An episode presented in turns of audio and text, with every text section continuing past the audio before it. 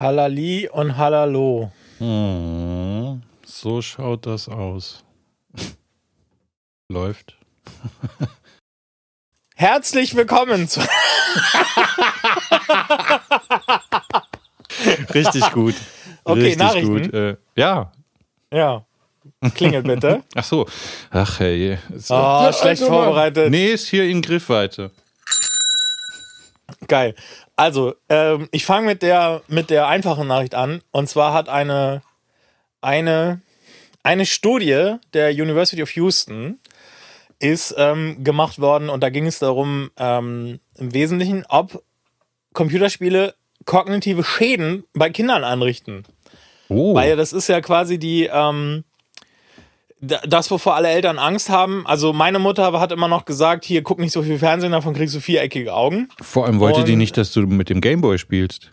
Ja, genau, richtig. Also, ne? Und äh, das ist also seitdem ist das so ein bisschen die Sorge von Eltern, dass wenn ihre Kinder zu viel ähm, äh, Videospiele spielen, dass das dann, dass sie dann halt schlechter, dass sie dann blöder werden. Ja, und da gibt es dann jetzt, ähm, also so aussagekräftig wie eine Studie dann eben ist, mit insgesamt ähm, laut Pressemitteilung relativ wenigen ähm, Probanden, 160 Wir haben 160 sieben Kinder Probanden. beobachtet. ja, nee, nee, 160. So. Und dann Ja. haben sie eben da aufgeschlüsselt, dass dann teilweise haben die Kinder bis zu viereinhalb Stunden am Tag Computer gespielt. Und es lässt sich keinerlei Korrelation feststellen zwischen den, der Entwicklung der kognitiven Fähigkeiten und dem Videospielkonsum.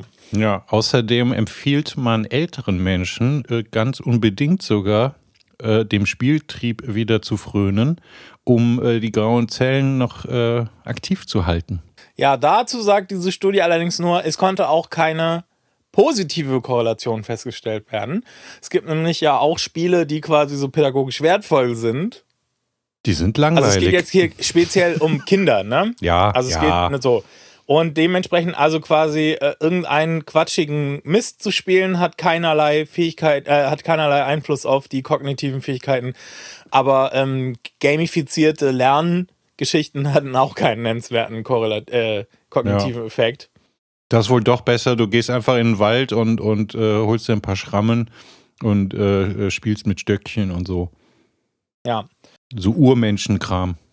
Und man muss eben, also es geht da vor allen Dingen, ähm, es geht da vor, eben ausschließlich um die Korrelation, also die sachliche Verbindung zwischen Videospielkonsum und ähm, kognitiven Fähigkeiten. Und das ist eben nicht festgestellt, weil natürlich das, ähm, das kann sich ja jeder selber ähm, denken, wenn jetzt ein Kind den ganzen Tag nur Videospiele spielt, statt Hausaufgaben zu machen, dann wird es natürlich, also es wird nicht blöder, aber es wird halt auch nicht schlauer, obwohl es schlauer werden sollte, weil es hätte ja Hausaufgaben machen müssen. Aber ein Kind lernt ja noch viel, viel krasser als ein älterer Mensch. Und diese Ja. Kinder werden in den Spielen dann ziemlich gut. Und das ist doch auch was wert. Das ist, auch so, ist ja nicht gar nichts erreicht. Ja, Ja, Ist gut, ja, okay. naja, gut. Andererseits, wenn wenn du jetzt, ähm, wo, wo gehen die so richtig krass ab mit, mit E-Sports? Äh, in, ähm, na? Ja, ja gut, hängt vom, vom Spiel ab, ne? Aber wo, wo sind denn die, die richtigen Hardcore-LOL-Spieler und so? Das ist doch äh, ist irgendwo im asiatischen Raum, oder? Ist das ähm, Südkorea? Nee. Da gibt es das auch. Also ne? Südkorea hat eine, eine sehr, also es hat jetzt überhaupt nichts mehr mit dem Thema dieser Nachricht zu tun, aber Südkorea hat eine ziemlich große, starke E-Sport-Kultur, dreht sich vor allen Dingen um StarCraft 2, also schon um StarCraft 1, Ah, War ja, und dann eben StarCraft war's. 2. Ja, ja. Und das eben das, ähm, also das kann man gar nicht genug betonen. Also in, in Korea ist StarCraft ungefähr so groß wie hier irgendwie eben, also Fußball. Nicht ganz so krass wie hier Fußball, weil Fußball ist ja ein absoluter, absolut reingenäht in die deutsche DNA, so. Aber also ungefähr den Stellenwert. Krass. Also Leute verabreden sich und gehen ein Bier trinken in einer Bar, wo man StarCraft gucken kann. das ist schon irgendwie geil. Ich gucke lieber StarCraft als ähm, Fußball. Ja, Mir macht StarCraft 2 zugucken mehr Spaß als Fußball zugucken. Ich glaube, ich muss das auch mal machen. Ich glaube, ich muss einfach es mal ist, machen. ähm, ich sag mal, man muss halt ein bisschen, das also man muss ein bisschen das Spiel verstehen, ne? Aber das geht ja in Wahrheit ist das bei Fußball auch so. Fußball ist deswegen der erfolgreichste Sport so als Entertainment, weil die Regeln so simpel sind, Ja. dass jeder sie sofort versteht. Naja, also Der wie Ball viele Menschen verstehen denn, wie ein Abseits funktioniert? Ja, da aber geht's ja das schon die los. allermeisten, wenn du es ihnen erklärst, aber das Ding ist, es ist aber nicht so essentiell für, zum Fußball. Also Abseits kommt nicht so oft vor in einem Spiel. Also das Grundprinzip, Ah, okay. der runde Ball muss ins Tor und du darfst ihn mit den Händen nicht anfassen. Ja, das ist das Grundprinzip von Fußball, versteht Mhm. jeder sofort. Bei StarCraft 2 muss man ein bisschen mehr erklären, worum es geht. So, ne? Und, ähm, oder man muss ein bisschen mehr verstehen, um das wertschätzen zu können, was da genau gemacht wird. Wenn da einer einen Fallrückzieher macht, verstehst du auch ohne das Spiel, wenn du einen Fallrückzieher siehst von, von Zlatan Ibrahimovic, wo dann der Ball ins Tor geht, dann verstehst du, wenn du keine Ahnung von Fußball oder irgendwas Ja, hast. ich interessiere mich Ja. nicht so für Fußball, aber ich hau krass die Namen raus. Ja, Ja, nein. äh, Zlatan Ibrahimovic, ist einer der bekanntesten Fußballspieler. ja kenne ich nicht. Und der macht halt die athletischsten Tore, so, oder hat sie gemacht. Der ist ja Okay. jetzt 180 Jahre alt. Aber jedenfalls, wenn Wow. der so ein spektakuläres Tor schießt, äh, selbst du und ich, die beide keine Ahnung haben, sagen, wow, das war ja, das sieht ja krass aus. Das war ein krasses Tor. Das war ein krasses Tor. Das erkennt Ja. man sogar, wenn man so. Und äh, wenn du aber einen gut platzierten Baneling Rush, ja, da, Jetzt geht's richtig rund. ja, genau, kannst du nicht so, ja, ein schöner executed 16 Pool, da musst du halt ein bisschen mehr verstehen vom Spiel. Ja, ja. Vom Spiel. So, und, ähm, äh, Oh, da hat er mit den Ressourcen geschlampt. Da hat er jetzt das mit hat den, alles- das kommt, das kriegt er nicht ja, mehr ja, rein. genau. Ja. es hat alles absolut nichts mehr mit der Nachricht zu tun, ich Ja, gerade zurück zu habe. Jerome. Ja, weil es, also ne, man muss das einfach, also das ging um zehnjährige Kinder, ne? Ja. Also kleine Kinder können tatsächlich was lernen mit Videospielen, aber ähm, das war aber nicht Gegenstand dieser Studie. Und wie gesagt, es geht halt wirklich nur darum, schadet Videospielen dem Gehirn meines zehnjährigen Kindes? Und da ist dann die Antwort dieser Studie, wie auch schon einige andere zuvor, die jetzt nicht so ganz konkret zitiert werden, Nein. ja, nein, nein, es schadet nicht. Also es schadet, den ganzen Tag vorm Computer zu sitzen und nicht rauszugehen, schadet. Ja, aber das kann sich jeder selber denken. Aber das Gehirn kann, ist sehr resilient. Vor Ja, allen Dingen das von Zehnjährigen. So, ähm, dann zweite Widerstandsfähig. Nachricht. Widerstandsfähig. Zweite Nachricht. Oh, warte, kannst du kurz innehalten? Ja. Die zweite Nachricht. In dem, was ich für unser Vorgespräch gehalten habe, Ja. habe ich gesagt, dass ich noch mal kurz über Hogwarts Legacy reden muss. Hogwarts Legacy kommt jetzt raus oder ist gerade rausgekommen oder also es ist jedenfalls diese Woche in diesem News Cycle in aller Munde. Die, die auf Twitch, die spielen das alle schon wie die Irren. Ja, also es wird wahrscheinlich jetzt gerade rausgekommen sein oder so, ne? Sie. Außerdem jetzt gerade, ne? Wir zeichnen am Donnerstagnachmittag auf. Ja, die Donnerstag, spielen das ja alle schon. Ja. Ja, so. Ähm, wir haben jetzt schon zweimal in dieser Sendung über dieses Spiel geredet und ähm, da möchte ich jetzt vor allen Dingen über den politischen Aspekt, darüber möchte ich jetzt nicht ewig reden, aber eine Sache wiegt schwer auf meiner, auf meiner Seele. Das muss ich jetzt kurz loswerden. Also diese die ganze Diskussion, also es ist ja im Grunde ist es ja nicht mal eine Kontroverse, sondern es gibt halt eine Gruppe von Menschen, ja, ähm, Hm? die von Frau Rowling, der Autorin hinter Harry Potter, einfach diskriminiert werden. Und ähm, dann sagen, hey, das ist, das finden wir so böse, dass wir ähm, nicht wollen, dass ihr dieses Spiel spielt. Und die meisten Menschen sagen, ist uns doch egal.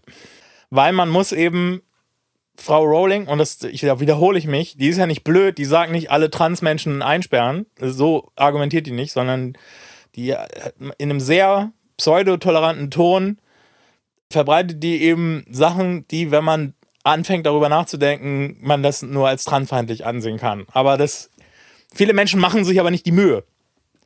Ja, also oberflächlich gesehen sind die Äußerungen von Frau Rowling nicht transfeindlich. Und wenn man einfach nur einen Satz rausgreift oder so, irgendeinen beliebigen, dann wird man daran nichts Transfeindliches finden. Man muss sich mit den Aussagen auseinandersetzen.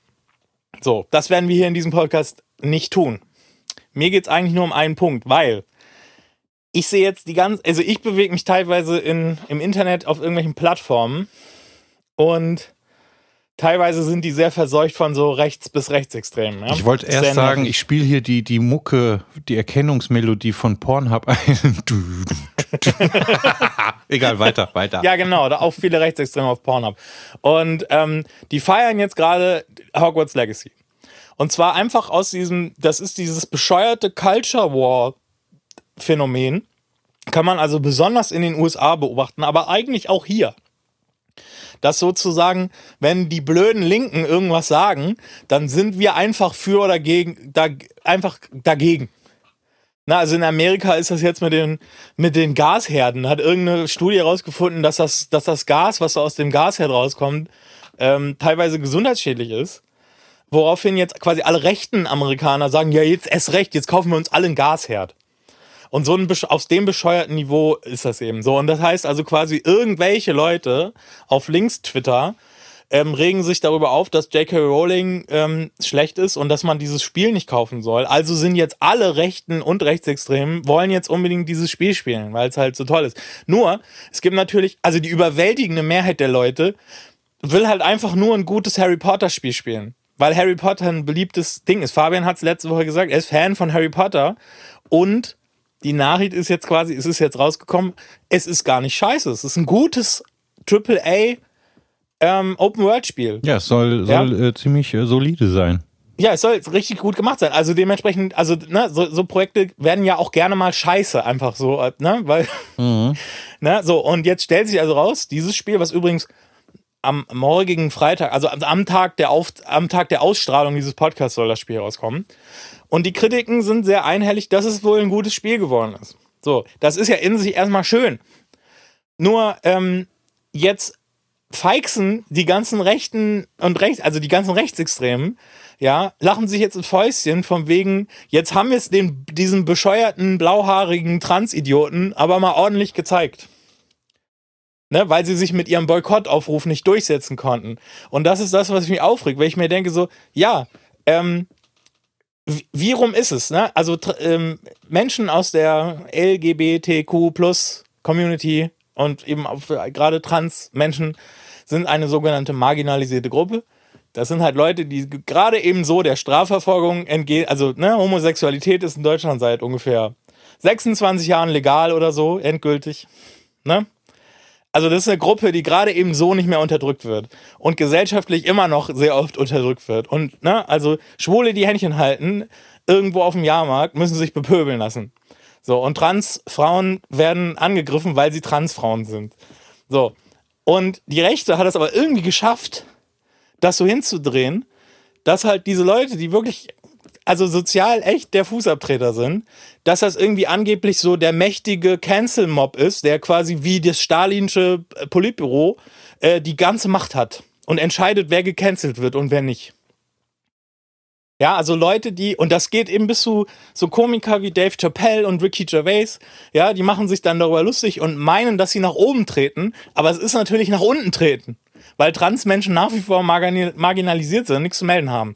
So, und Hogwarts Legacy wird jetzt eben quasi als weiteres ähm, so nach dem Motto, jetzt haben wir es den, dem hier äh, Go Woke, Go Broke ist so der Kampfdingens. Na, also es ist jetzt, wird jetzt auf den Schild gehoben von den Rechten so als, als Sieg im Culture War. Und sowas regt mich ohne Ende auf. Weil es halt, ja. Also ich meine, im Grunde kann man nur, ähm, nur sagen, was man, was wir schon gesagt haben. Wenn's, also es ist ein gutes Spiel geworden. Wenn ihr da Bock drauf habt, Open World im, auf einer Zauberschule, dann spielt's halt. Ja, aber ähm, da spricht echt nichts dagegen. Weil natürlich die blauhaarigen ähm, Boykott auf, äh, also die blauhaarigen Linkstwitterer, die äh, Tod und Verderben fordern für alle, die dieses Spiel spielen, das sind ja auch Spinner. Ne? Also man muss sich halt. Das heißt ja nicht, dass sozusagen die Grundkritik an dem, was J.K. Rowling so macht, ist ja nicht verkehrt deswegen. Nur weil es auf der linken Seite auch Spinner gibt. So, aber deswegen, also ich würde mir halt wünschen, wer Bock auf das Spiel hat, spielt das Spiel. Aber wenn es um die Diskussion geht, da habe ich jetzt in dieser Woche so viel Scheißdreck mhm. ja. gehört und gelesen über dieses Spiel, wo ich mir denke, so, ja, also wenn man darüber diskutieren will, dann, info, dann informiert euch bitte und versucht halt Leute nicht abzuwerten, die es eh schon schwer genug haben in der Gesellschaft. Okay, das war mein Polit-Rant für diese Woche. ich habe noch, noch eine, äh, eine Sache, das ist mir jetzt spontan eingefallen. Kannst du dich noch an den, an das Angry German äh, Kid äh, erinnern? Ich will Unreal Tournament spielen. Ich hab, ich, witzig, dass du das erwähnst.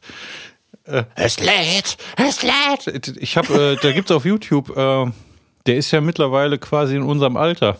Genau darauf, also der war, ist auch schon immer Ja. in meinem Alter gewesen. Und Ja, natürlich. der war auch damals schon in meinem ja, Alter. natürlich.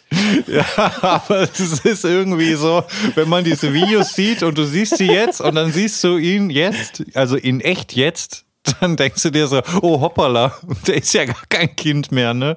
Ja, so, genau. Ja, richtig. ja, richtig. So wie wir halt. ja, und, So, und äh, also ja, du hast den Das hat ihm nicht gut gesehen. getan. Das hat ihm gar nicht so gut getan, das Ding. Du hast den Zap-Beitrag auch gesehen. Ich weiß nicht, ob es Zapp war. Ich habe einfach ein Das Interview mit Zapp. ihm Ich gesehen, weiß- wo, ich will dann, gerade- äh, ja.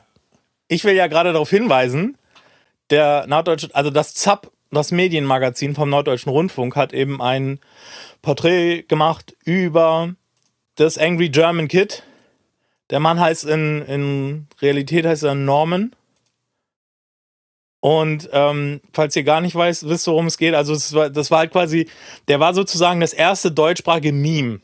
ja ich ich so- äh, suche mal einen Link raus und tu das in die, in die Show. Wir verlinken den, wir verlinken den Beitrag äh, von, vom ZAP, dem Medienmagazin auf YouTube, wo die eben einen sehr interessanten Beitrag über, die, über Normen gemacht haben. Kommen noch ein paar andere Beispiele von so viral gegangenen Kids. Und der hat halt, das wusste ich eben auch nicht. Also ich, ich kannte, wir machen in unserer Gaming-Clique bis heute, machen wir diesen Ich will Unreal Tournament spielen. Also wenn irgendwas nicht lädt oder nicht funktioniert, dann schreie ich auch, ich will Unreal Tournament spielen. So bis heute. Ist einfach Ja. witzig. Machst du es jetzt nicht mehr, da du weißt, dass es ihm eigentlich gar nicht gut getan Ja, naja, also das Ding ist, mir war, also das ist das Ding, mir war schon immer klar, also es ist ganz offensichtlich, wenn man es sieht, es ist ganz offensichtlich geschauspielert. Der hat ja noch mehr Videos gemacht. Er hat auch die, er hat sich halt über die, über diese Gangster-Rap-Kultur witzig, lustig gemacht und dieses Ich bin ein echter Gangster, das war auch sehr viral. Damals, damals gab es den Begriff viral noch gar nicht. Mhm. Das war also allererstes, das war quasi erstes YouTube Content Gold damals. Ne? Und ähm, also mir war klar, dass das gespielt ist. Man sieht's. Ja? Aber es gab halt ganz viele Leute, die haben das ernst genommen. Und eben das Video ist auch missbraucht. Also Focus TV, das wird da auch erwähnt im Beitrag. Focus TV hat das quasi total verdreht und hat das so getan, also als wäre das, erstmal als wäre das authentisches ähm, Videomaterial und haben dann aber noch eine Hintergrundgeschichte dazu erfunden, weil dann ja auch damals diese beiden Amokläufe waren. Ähm, ne, die, ganze Killerspiel-Debatte, das ist ja Schwachsinn aus einer vergangenen Zeit, aber das spielt da auch mit rein eben. Und ähm, also die, diese Videos sind dem Norman dann sehr entglitten und ähm, haben sehr negative ein, äh, sehr negativen Einfluss auf sein Leben gehabt. So. Das wird da alles sehr interessant äh, in diesem Porträt nacherzählt und das kann ich eigentlich äh, jedem nur empfehlen, weil ich denke mal, dass ähm, das geneigte Publikum ist ja in unserem Alter ungefähr und wird sich vielleicht noch an das Angry German Kid erinnern. Wie gesagt, eines der ersten. also man man kann es ja kurz mal ganz mini, mini schnell erzählen. Was heißt schnell erzählen? Ne? So ist das hier bei uns. ähm, Mhm. Er hat ja dann, äh, weil äh, es ihm hart auf den Sack ging, dass die, äh, dass die anderen auf dem Schulhof nicht mehr aufgehört haben damit, hat er sich überlegt, ach, er, er tut sich mal ein paar Fotos von Waffen aufs Telefon und sagt einfach so, wenn mir jetzt nur einer nervt, die, die schieße ich alle über den Haufen. So, jetzt waren so ein paar Mitschüler sich nicht mehr sicher, ist das jetzt einfach nur eine, eine Form von bi- verbittert, bitte bitterem Humor oder äh, ist da jetzt eine ernsthafte Gefahr? So, und irgendjemand hat sich gedacht, das äh, warte ich nicht ab oder fange an, Lotto zu spielen, sondern ich wende mich an die Polizei. Ja, den Rest kann man sich sicher vorstellen. Ja, das wird alles, alles, also kann ich jedem empfehlen. 24-minütiges Porträt über das Angry German Kid werden wir verlinken. Ah, Spannend. Okay. Okay. okay. Ja. Ja, Was ich- war denn nochmal das Thema, was wir uns überlegt haben für Ich- diese Folge? Ja, warte mal, ich habe auch noch eine News tatsächlich. Ach, ich habe eine, ah. eine News. Ja, ich dachte mir, ich, ich, ich wachse an meinen Aufgaben. Ich habe Ja. ein großes Vorbild. Mhm. Und äh, bei, ähm, vielleicht hast du es auch schon gesehen. Es gibt auch manche Spiele bei Steam, die du, die so Startoptionen haben. Dass äh, wenn du es starten willst, ploppt erstmal ein Fenster auf und fragt dich, willst du das, willst du das oder willst du es anders? Und das musstest du jedes Mal beantworten. Nicht mehr jetzt. Jetzt kannst du sagen, du kannst eine Standardantwort definieren. Also du, wenn er dich jetzt fragt, willst du den Editor, willst du 32, 64 Bit, hast, ne? dann äh, kannst du sagen, bitte das da und Antwort merken. Das ist meine das ist ja News. fast eher schon ein Computer-Lifehack als eine News, aber nee, das ist, die Erde hat ein Problem weniger. Jetzt müssen Okay. wir nur noch den ganzen Rest schaffen. mhm. Ukraine-Krieg, Inflation, Umweltzerstörung, Klima. Aber wenigstens ist bei Steam die Startoption jetzt. Ja, die. Startoption Ja, kann man jetzt festlegen. Wenigstens das. ja. Okay. Wir, Okay, ein Glück. Man muss ja mit kleinen Schritten beginnen. Ja, genau. Ja. Okay. Also, wir haben uns ein Thema überlegt und Nee, wir haben noch Fundstück vorher. Fundstück, Computer, Lifehack und dann erst das Thema. Aber wie man es macht, ist die Reihenfolge irgendwie, ne? Wir sind Wie so voll macht, geladen mit, mit, äh, mit äh, Hörerservice. Mach den, den Computer Lifehack, also, ne, fand ich, hast du jetzt schon einigermaßen, also, haben, schöner Übergang. nee, den nee, Nachrichten der, der kommt erst noch, aber es ist auch nur ein Punkt. Und ähm, Mach den ähm, Lifehack. Ja, nee, ist das Fundstück erst. Ich bestehe auf diese Reihenfolge. Ach so. Ich muss die ja, hat Struktur der- aufrechterhalten. Du, du bist Ja, ja, ein Struktur? Verfechter Wir der Struktur. Welche Struktur? Das ist alles strukturiert. Auch wenn es Ja. innerhalb der Struktur Fluktuationen gibt, finden wir immer wieder dahin zurück. Oder zumindest Okay. ich, aber auch nur, weil das in meinem Obsidian so steht. wenn ich das nicht immer nebenbei offen hätte, ja, ich habe hab heute schon aufgegeben. würde ich gar nichts kapieren, was wir hier machen. Ich es hab- gibt ich übrigens schon aufgegeben. Ja, Macht macht, nichts. nichts, macht nichts. Es ist auch einfach mal Mut, zu, ne? Mut zum, Mut zum Dada. zur Zum Aufgabe. Dadaismus. Ja, Mut äh, auch zu sagen, Ja, mach halt das Fundstück jetzt. in Amerika gibt's Fuck-Up-Partys. Da gehen äh, junge Firmengründer hin und hören sich von anderen Firmengründern an, wie die kolossal gescheitert sind und jetzt quasi in Armut darben oder einfach das nächste große Ding versuchen. Und äh, da erzählen die, warum das so passiert ist. Und äh, dann kannst du als, als frisch gebackener Startup-Fuzzi kannst du dir reinziehen, auf was man aufpassen sollte, um nicht die gleichen Fehler zu machen. Das ist, äh, ne, ich finde, man ist, ist, äh, das Scheitern an sich ist nicht die Schande. Die Schande ist der Umgang damit. So. Haben das alle verstanden? nee. Äh, übrigens, Spiele-Podcasts werden am liebsten gehört, wenn die Leute über Spiele reden. Und äh, man kann äh, in, den, in den Analytics kann man sich angucken, welche Parts geskippt werden. Und äh, das, da sind ja die Timecodes immer so hilfreich. Aber es gibt auch Menschen, wahrscheinlich so zwei oder drei, die jetzt gerade da sitzen und sich denken, nee, ich höre mir alles an und äh, ich finde das auch gut. Ne? Hast du, hast du auch ein Fundstück, irgendwie so ein kleines? Ich habe jetzt. Ich habe ja, ja, wir haben, wir haben, also, muss wir haben ja ganz nicht. viele, nein, nein. Nein, reicht. ich habe zwei. Okay, lass Äh, hören. Ja, MacPixel. Kennst du MacPixel? Das passt Nein. eigentlich auch ein bisschen zum Thema, aber es ist auch Point and Click tatsächlich. Du kennst MacPixel nicht? Nein. MacPixel! das ist so richtige Hardcore 8-Bit-Klötzchen-Grafik, die man ja auch hin und her schalten kann mit, mit verschiedenen Arten des Shadings und äh, der Anzeige. Und es geht darum, dass du äh, ein, ein detonierendes Objekt finden musst, äh, bevor es detoniert. Aber du kannst nicht unendlich oft irgendwo hinklicken. Und äh, wenn ich es recht entsinne, ist ein falscher Klick führt dazu, dass alles explodiert. Und ähm, ja, das war's. Also das ist jetzt auch kein abendfüllendes äh, Spiel wie Skyrim oder so, sondern eher so für so ein paar Minuten. Aber die können recht äh, unterhaltsam sein.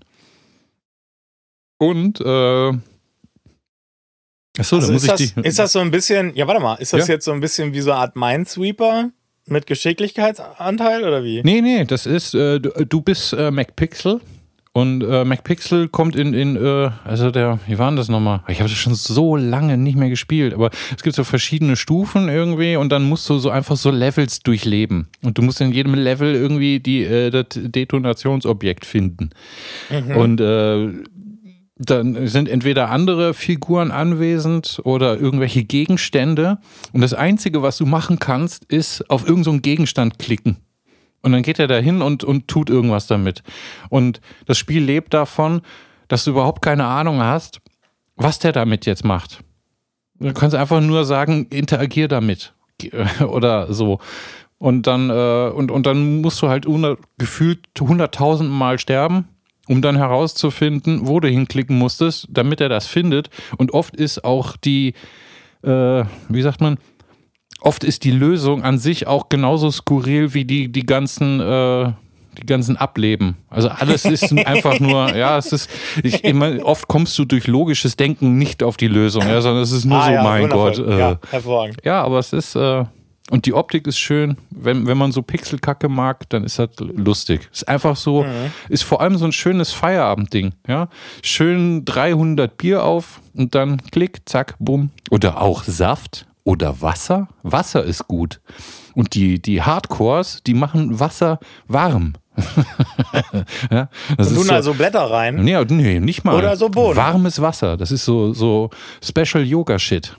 Warmes Wasser ohne irgendwas. Ja, warmes Ich dachte, Wasser. du meinst jetzt Tee oder? Nee, nein, nein. Warmes Wasser. Dann gehst du in den Laden und sagst, haben Sie warmes Wasser? Nö. Oh, auf Wiedersehen. so, nächstes Ding. Äh, spielst du eigentlich äh, auch mal, ich, hm, wie soll man sagen, äh, Puzzlespiele oder sowas? Spielst du sowas? Ja, Dorfromantik. Grüße an Ferenc. Ah, Grüße gehen raus. Äh, und jetzt habe ich was entdeckt im, in der Humble Collection. 20 Minute, 20 Minute Metropole heißt das Ding. Und das ist so ein, ähm, ja, na, sag mal, wie sagt man, so wie so ein City-Builder, aber nur, dass du eigentlich nicht wirklich eine Stadt baust. Oder ich habe, also ich habe mich noch bisher nur durchs Tutorial gekämpft. Die sind auch super kurz. Das ist immer nur so, äh, wir bringen dir jetzt zwei Klicks bei und dann ist Tutorial zu Ende. Und dann bist du wieder im Menü und musst das nächste starten. Und da lernst du dann die nächsten zwei Klicks. Und wenn du die gemacht hast, ist es auch wieder zu Ende. Also es ist äh, sehr, sehr zugänglich. Und ähm, du musst eigentlich äh, einfach nur so ein paar Sachen verbinden mit einer Straße, so dass irgendwelche Ressourcen irgendwo hinwandern können. Und dann wird auch alles ein bisschen komplexer. Und äh, schlussendlich, das eigentliche Spiel ist dann so, 20 Minuten laufen ab. Und in den 20 Minuten hast du Zeit, äh, deine Metropole da zum Glück zu führen. Und das kann auch mal ganz angenehm sein, weil, wie gesagt, nicht jeder mag immer diese 300-Stunden-Epen, sondern manchmal müssen es halt auch einfach 20 Minuten sein. Und genau das macht das Spiel. Und es hat so eine, so eine altbackene VHS-gewölbte Optik. Einfach mal anschauen und so und überlegen. Und wenn ihr äh, Humble Leute seid, dann habt ihr es eh, weil es ist in der Humble Collection. Heutzutage haben ja alle nur den Game Pass, ne? Aber es gibt auch, es gibt abseits der großen Pfade kleine, kleine gespickte Pfädchen. Ja, es gibt auch Origin Access und es gibt auch noch andere oh, schau mal. Abos. Hm, Ja. Ja, was es nicht alles gibt.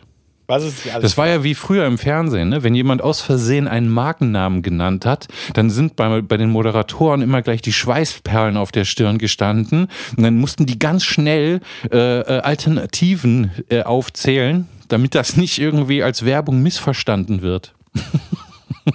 ja, ich esse am liebsten Snickers. Ja, und dann gibt's noch den Regel und den Regel und den Regel. genau. Ja. Die, die zwei kleinen äh, Fundstückchen, die finde ich, kann man sich mal reinziehen. Kleine, Kleine, Nuggets. kleine Fundstückchen. So, jetzt drücke ich Okay. die M-Taste. Computer Lifehack ist ganz, ganz, äh, hat mit Computern eigentlich einen Scheißdreck zu tun. Aber es gehört da rein. Und warum? Das müsst ihr selbst herausfinden. Und vielleicht findet ihr es nicht heraus. Und dann ist es äh, ein Teil des Lebens. Man kann nicht alles verstehen. Das hat Helge Schneider schon mal in einem Interview gesagt. Und der Mann hat recht. Es geht nicht. Man kann nicht alles verstehen. Aber es gibt zwei ganz elementare Dinge, die in diesem Weltraum wichtig sind. Also von, ich sage jetzt mal, elementarer Natur sozusagen. Und das sind Katzen zum einen und zum anderen, und du wirst es sicherlich wissen, Synthesizer. Ja? Also diese zwei Dinge, beziehungsweise eine Katze ist kein Ding, sondern ein Lebewesen, aber Synthesizer sind Dinge. Ja, auch wenn man oft den Eindruck hat, dass sie ein Eigenleben hätten. Haha. Aber es sind Dinge. Also, dieses Lebewesen und dieses Ding sind in diesem Weltraum von elementarer Natur. Und das hat ein Mensch, oder vielleicht sind es auch ein paar mehr, habe ich, um ehrlich zu sein, nicht recherchiert, haben das, äh, haben das zu einer Marke gemacht und die heißt Cats on Synthesizer in Space. Und das ist richtig gut. Das sind schöne, schöne Bildchen zum Angucken. Da kann man sich T-Shirts kaufen, wenn man Geld dafür ausgeben möchte. Und mhm. ja, Cats on Synthesizer in Space gibt es, glaube ich, sogar auf, auf Insta und Scheiß. Und es ist so, das bereichert das Leben. Ja, es ist manchmal wichtig, dass man sich im Leben mit, mit Elementarem beschäftigt, also mit, mit dem wirklich Wichtigen. Also mit Katzen und Synthesizern. Schöne Folge wird es langsam hier. Ja, ist großartig. Ja, ist gar nicht so schlecht. Okay. Ja, und eigentlich ähm, geht es um Adventures. Als, als, als allererstes brauchen wir, glaube ich, äh, Professor Dr. Mehrholz mit der Begriffsklärung und der Definition. Was unterscheidet ein Adventure von anderen Spielegattungen? Ja, das ist schon immer, im Detail ist alles ganz schnell viel komplizierter und aufwendiger, als man gedacht hat weil ähm, also Ad Adventure ist Englisch und bedeutet Abenteuer. Ja, und das da, kann ja alles sein. Ja, eben. Das, das ist nämlich auch die große Schwierigkeit, aber in, in unseren Gefilden äh, verbindet man unter dem Fachbegriff Adventure oder Abenteuer ähm, tatsächlich Point-and-Click-Spiele.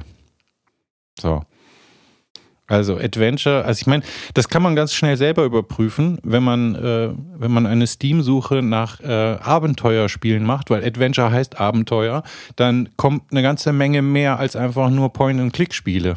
Weil da ist so ziemlich fast alles irgendwie auch ein Abenteuerspiel, ja. Außer jetzt vielleicht irgendwelche äh, Rätseldinger oder irgendwas, was es definitiv nicht ist. Aber es gibt ja, also die nächste riesengroße Gattung sind ja ähm, Action-Adventures, also actionlastige Abenteuerspiele. Also die, die gängigsten Vertreter ist ja sowas wie Tomb Raider oder so. Und ähm, aber wir, wir reden heute vor allem über, über Point-and-Click-Spiele, also Point-and-Click-Adventures, wenn man so möchte. Aber ist äh, so, äh, hier in, in unserem Land hat sich äh, der Begriff Adventure stellvertretend dafür, äh, ja, ist er dazu geworden, wenn man so will. Ja, wobei sich das Genre so ein bisschen weiterentwickelt hat seit den guten alten Point-and-Click-Adventure-Zeiten, oder? Ja, es hat sich verändert. Ähm, es ist natürlich, also ich meine, äh, die, die, die Herkünfte, das ist, ähm, das geht so weit zurück, das geht mal wieder natürlich äh, ne, kurz nach Pong. Wir hatten das mit Pong ja schon. Also kurz nach Pong kam Adventure raus, 1976. Und Adventure ist äh, tatsächlich der Name des Spiels und äh, gilt so ein bisschen auch als der, der, der, der Namensgeber dieser, dieser Spielegattung.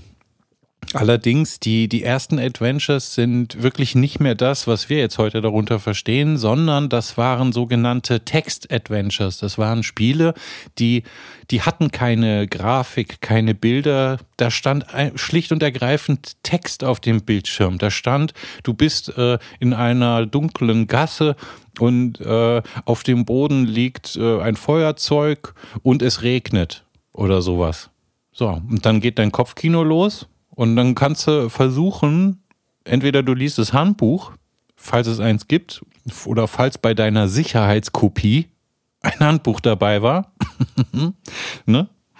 Äh, dann äh, hast du eventuell gewusst, welche Befehle das Spiel kapiert, oder du musstest es einfach schlicht und ergreifend ausprobieren.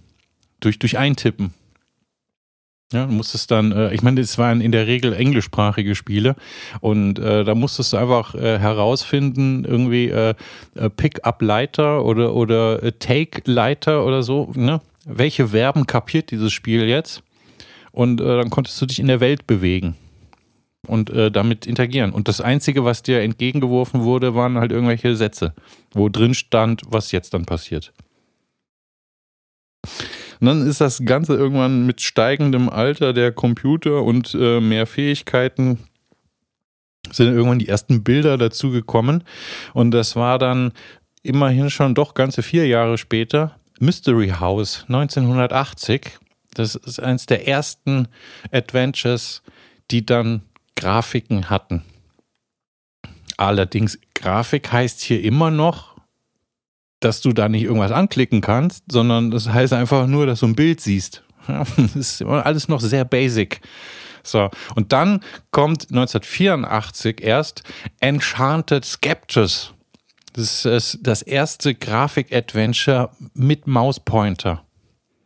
Und jetzt kommen wir so, so ganz langsam in, in die Sphären, die, die dann irgendwann vielleicht schon so die ersten, ich meine, gut, unsere äh, Spotify-Altersklasse, äh, die hatte wahrscheinlich gar nicht so viele Probleme mit all dem, worüber wir jetzt hier gerade reden, ne? Die kennen das noch. So, ja, und ähm, um es jetzt mal kurz ein bisschen abzukürzen, dann kommen wir jetzt schon da an, wo es für die meisten wahrscheinlich begonnen hat, nämlich natürlich 87 bei Manic Mansion. Ja, Manic Mansion 87. Da war ich sechs Jahre alt, beziehungsweise Ende 87 wurde ich dann sieben. So, das war auch Point and Click und ähm, das, äh, das werden wir jetzt dann gleich noch ein bisschen ausführlicher machen, aber nur um es äh, abzukürzen. Point and Click für die, die sich das, äh, die, die äh, das da noch nicht auf dieser Erde waren. Äh, früher waren Point and Click Spiele bei weitem nicht zwingend mit einer Maus, sind nicht zwingend mit einer Maus bedient worden, sondern das äh, war tatsächlich mit einem Joystick. Also man hat vor seinem C64 oder so gehockt und hat ein, ein, ein, ein Adventure-Spiel mit einem Joystick bedient und hat den, den, den Maus, also den Cursor, äh, ja, mit hoch, runter, links, rechts versucht, langsam auf sein Ziel zu bewegen und dann mit einer, mit einem Feuerbutton dann den Befehl auszulösen. So war das damals. Ja. Das war vor meiner Zeit. Da bist du die entscheidenden sechs Jahre älter als ich. Ja, ich, ich kenne das noch aus eigenem Erleben. Nee, mein erstes Spiel war Prince of Persia. Das war schon, das auch, also, das war ja ein klassischer Plattformer. Mit optisch, mit Grafik und allem. Das könnte man ja als Action-Adventure bezeichnen. Aber leider, ja, hm, nee, wahrscheinlich ist Plattformer treffender, ne? Action-Adventure ist eigentlich da nicht so wirklich. Aber naja, was, also, manche, ja. manche Genres sind ja, ne, so. Also, also Genres ganz grundsätzlich bin ich ja schon der Meinung, also das kann man mit ein bisschen laissez-faire äh, sehen. Ne? Also ich finde das, ne, wenn sich Metalheads streiten, ob die Band jetzt Death Metal oder True Metal oder sonst was Metal ist, ne? Und für den Nicht-Eingeweihten hört sich das alles nach demselben hier Kloppe an. Äh, ne? Und das halt, also äh, was jetzt genau ein Action-Adventure ist und so weiter und oder die Grenzen sind. Also das ist mir, ich weiß auch nicht. Also, hast du Monkey Island gespielt damals? Ja, auf dem Amiga 500, original verpackt, bezahlt von meiner Mutter. Und dann habe ich mm. diese, diese Kotscheibe da gehabt und dachte mir zum ersten Mal, okay, krass, ist schon geil, wenn man die in echt hat. Ja, so, so der eine oder andere wird verstehen, was ich damit meine. Mhm. ja. ja, schon, schon irgendwie hat was. So. Nee, habe ich, äh, hab ich ihr lange vor, ich habe ihr lange davor, ich habe ihr lange vorgejammert, dass das unbedingt sein muss. Ja. Weil Computerspiele waren ja damals im Prinzip inflationsbereinigt noch viel teurer, als sie es heute sind. 80 Mark habe ich das für das erste Total War damals bezahlt. Habe ich zwei Alter, Monate ey. lang eisern Taschengeld gespart. Das sind ja 320 Euro. gefühlt, ja, inflationsbereinigt. ja, ja, also Computerspiele waren richtig scheiße teuer eigentlich im Vergleich zu, zu jetzt und heute. Da ist das, äh, da sind wir schon eigentlich in einer angenehmeren Zeit angekommen, was das zumindest betrifft. Aber ich meine, die Vertriebswege waren ja, das gab es ja alles nicht. Man hat ja Computerspiele im Supermarkt gekauft oder sich die Boxen angeguckt und sich überlegt, wie cool das wäre, wenn man die jetzt hätte mitnehmen können. Oder man ist ganz bis nach Farmsen gefahren mit der U1 mhm. um dann da in den großen Mediamarkt zu gehen und da dann stundenlang durch die Regale zu toben, um äh, ein Computerspiel zu kaufen. Es gibt mhm. auch andere Elektronikfachmärkte, wie Saturn ist derselbe Konzern wie Konrad, wie, ach weiß ich, ist egal. Wir sind ja hier nicht bei den öffentlich-rechtlichen. Nee. Ja. Also ja, Mediamarkt so. ist ein Kackladen, aber man, da ist man halt hingefahren als kleiner Stöpsel, weil das halt in der Nähe von der U1 war. In Hamburg. In Hamburg. In Hamburg, wo man gewohnt hat. Ja, so, so war das. Mhm. Nee, ja, tatsächlich, auf dem Amiga 500 mit, ja. so viel Disketten waren es damals noch nicht, aber es waren schon mehrere. Aber Monkey Island war noch äh, irgendwie genügsam, sage ich jetzt mal. Und bist du Pirat geworden? Weil das ja die Handlung vom ersten Monkey Island ist, dass man das Guybrush Threepwood möchte Pirat werden. Und da das Piratenkomitee oder diese, diese drei Piraten, die da sitzen, die erklären dich erst zum Piraten, wenn du äh, ihre Prüfung ablegst. Ich glaube, ich muss halt, zu meiner Schande gestehen, dass ich, äh, ich bin sehr weit gekommen aus eigener Kraft. Aber es hat, also damals hatte man Spielezeitschriften und die haben dann so Walkthroughs, also so Komplettlösungen, wie das äh, damals hieß, äh, veröffentlicht. Und äh, da habe ich dann irgendwann tatsächlich dazu gegriffen, weil ich am Verzweifeln war. Es, äh, ja, Ja, was du eigentlich sagen wolltest, ist nicht, nicht so wie heute, wo quasi jede Lösung zu jedem einzelnen Problem in einem Spiel, die das, wo man halt gerade nicht weiterkommt, war nicht einfach nur ein Mausklick entfernt, sondern wenn man irgendwo nicht weiterkam im Spiel, hatte man entweder Glück und in der Spielezeitschrift, die man gerade zur Hand hatte, war zufällig eine Komplettlösung dabei für das Spiel, was man gerade gespielt hat. Oft war das aber nicht der Fall. Und dann saß man da und kam nicht weiter. ja. Und hat sich das Hirn zermartert, wie man jetzt dieses Rätsel löst. Heute kann man das alles googeln. Aber die Leidensbereitschaft war damals eine andere. Die war wesentlich Ja. höher. Zwangsläufig. Weil es war nicht einfach alles. Es war da. Wir sind damals noch mit Holzschuhen unter Feindbeschuss zur Schule gelaufen. I. Ja. Ja. Ja, das tut mir leid. Ne? Im Schnee. 10, 20 Kilometer sind wir. So, wir hatten es so schwer damals. Ne? Ne? Wir hatten keine Komplettlösung im Internet. Nee, nee, das. Äh, Ja, aber also ich, das wie heißt- gesagt, ich musste bei Monkey Island da, da, dazu, da dazu greifen, weil irgendwann kam ich halt nicht mehr weiter. Aber das, das ist ja bei Adventures aber allgemein so, ne? Kennst du das? Also, was, was zeichnet ein gutes Adventure aus und was ein schlechtes? Also, äh, gerade bei LucasArts hat man irgendwann äh, ganz anders als bei Sierra gesagt, die haben ja quasi die, diese goldene Regel aufgestellt, dass du nicht sterben darfst und dass es kein Dead End gibt. Also ein Dead End, für die, die nichts damit anfangen können, es gab früher in Adventure-Spielen tatsächlich mal im blödsten Falle den Punkt, dass du dich in eine Sackgasse gespielt hast und dann konntest du das Spiel nicht mehr lösen. Aber das hat dir das Spiel nicht gesagt. ne? Du bist halt einfach irgendwann nicht mehr weitergekommen und du wusstest nicht, warum du nicht weitergekommen bist. Das ist, äh, ich meine, aus heutiger Sicht würde man sagen, das ist ja absurd dämliches, schlechtes Spieldesign. Ja? Also sowas geht ja gar nicht. Aber das, Ja. das waren andere Zeiten. Da, haben da irgendwie, da hat man das noch so ein bisschen so gemacht. Und dann äh, hat man aber auch festgestellt, dass die Leute damit ziemlich unzufrieden sind. Und bei, bei LucasArts hat man dann eben äh, quasi mehr oder weniger diese zwei goldenen Säulen dahingestellt und gesagt, also das darf auf gar keinen Fall vorkommen. Aber das haben sie auch erst gemacht, als sie auch gemerkt haben bei ihren eigenen Spielen, dass das Kacke ist. Denn äh, Zack McCracken and the Alien Mindbenders ist auch jetzt, was, was Spieldesign betrifft, nicht unbedingt äh, der große Vorreiter. Da ist nämlich auch, äh, da kannst du dich auch locker flockig in, in äh, Situationen hineinspielen, aus denen du nicht mehr rauskommst. Und dann bleibt eigentlich nur äh, Folge 3 Rage Quit. war, shit, war es Folge 3? Kacke, ey, jetzt muss ich. Jetzt muss Ja, ich. war's. Ja, geil, War's. Gott sei Dank. Mhm. Ja, da bleibt dann nur noch äh, der, der harte äh, Exitus oder der Neustart, um dann zu hoffen, dass man irgendwo an der nicht richtigen, also nicht an der falschen Ecke abbiegt und dann geht das Spiel weiter. Ja, die haben dann damals gesagt, äh, nee, das darf man so nicht machen.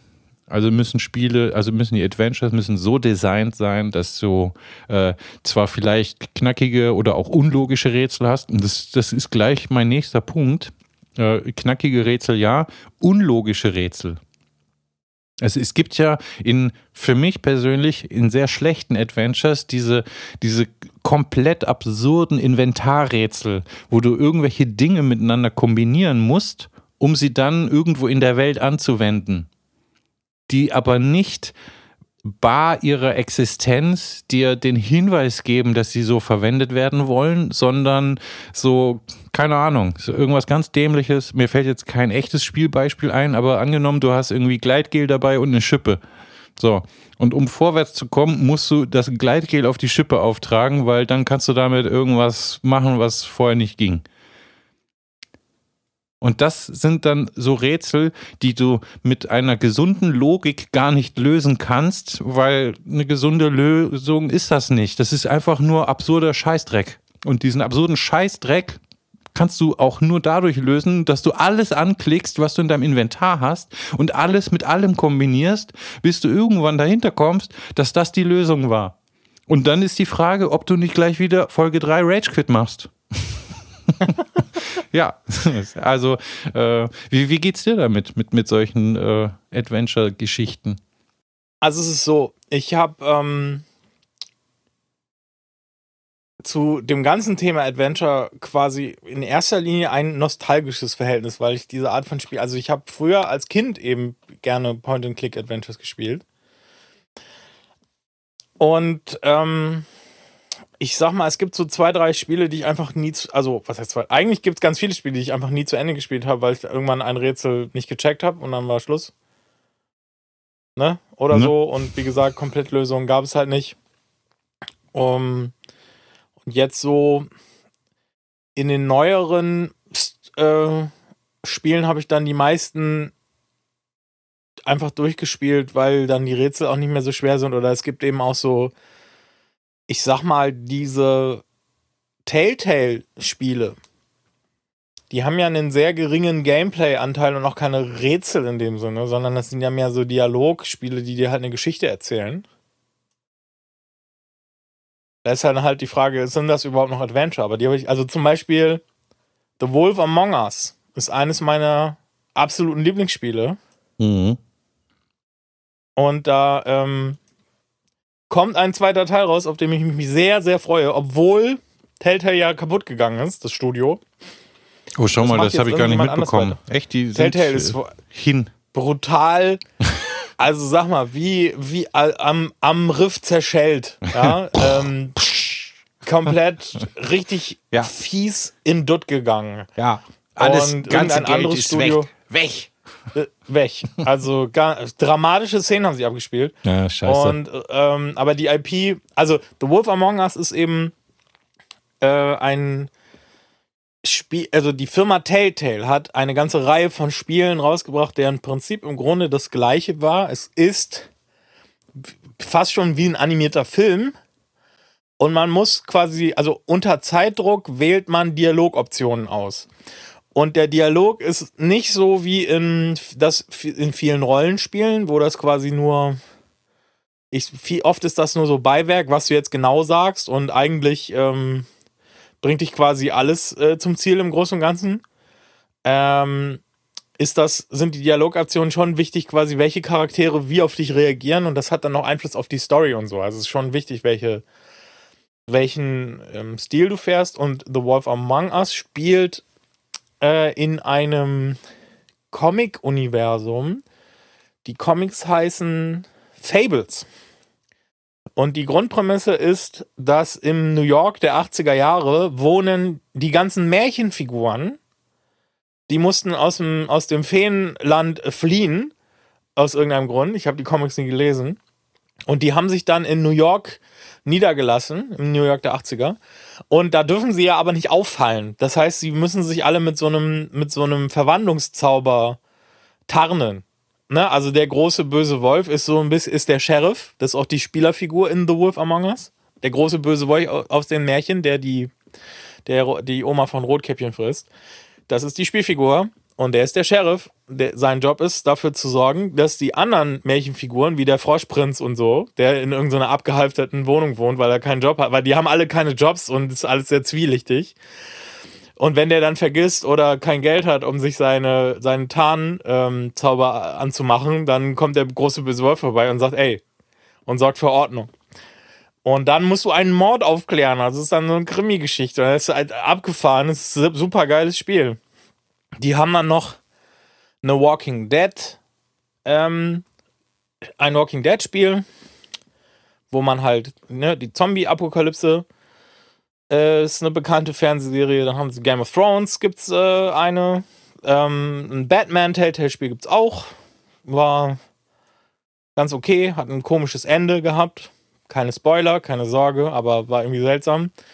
Ähm, ja, und dieses Studio ist dann kaputt gegangen und ähm, äh, war wirtschaftlich ziemlich dubios damals, aber ähm, äh, und jetzt kommt eben The Wolf Among Us 2 raus von einem anderen Studio, da freue ich mich sehr drauf. Soll, glaube ich, dieses Jahr noch erscheinen.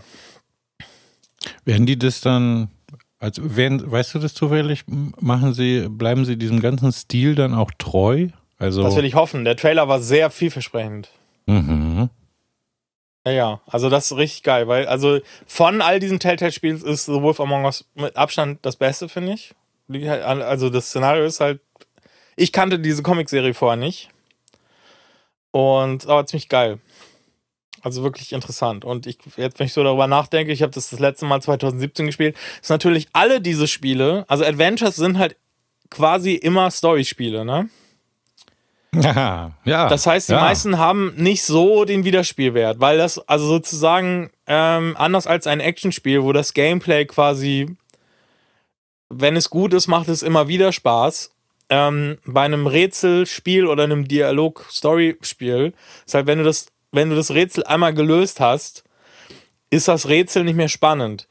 Und bei so Story-Spielen, wenn du so ein bisschen Rollenspiel kannst. Also ich habe The Wolf Among Us zweimal durchgespielt. Einmal als, da habe ich dann versucht, es allen recht zu machen und immer nett zu sein. Und das andere habe ich dann die Variante gespielt, wo sie dir anbieten, dass du total cholerisch bist und sie alle ähm, anbluffst und total aggro bist die ganze Zeit. Also das, ähm, also man kann dann quasi so ein bisschen Rollenspiel machen. Äh, aber auch da ist quasi eine Story ist ja dann, also spätestens wenn du die verschiedenen Story-Varianten, die es so gibt, dann durchgespielt hast, dann hast du es halt durch. Also der Wiederspielwert ist nicht so hoch, ne? Das haben die bei Manic Mansion ausgerechnet, ja, und das, Leute, 1987, ne? Äh, da haben die damals quasi schon so ein bisschen dafür gesorgt, äh, dass es dass tatsächlich, obwohl es ein Adventure-Spiel ist, ähm, eine Form von Wiederspielwert gibt, weil du dir am Anfang äh, deine, deine, deine Dudinnen und deinen Dude aussuchst, mit denen du dieses äh, verrückte Haus da betreten willst. Und ähm, die, die, ähm, die haben verschiedene, also die können halt unterschiedlich Dinge. So. Und je nachdem, wie deine Konstellation aussieht, sind dir später im Spiel Dinge zugänglich oder eben nicht. Ich meine, gut, klar. Ne? Also, ich meine, wir sind ja jetzt hier ein hochgradig professioneller Spiele-Podcast, seit einer Stunde 23 ungefähr. Äh, da ist natürlich klar, dass das nur marginale Abweichungen vom, vom Spielablauf darstellen kann. Das wissen wir. Mhm. Ja, das ist so. Aber trotzdem, also ich meine, hey, 1987 schon, ne, haben sie, haben sie dafür dadurch gesorgt, weil ansonsten ist es ja genau wie du gemeint hast, einmal gespielt, ciao Kakao.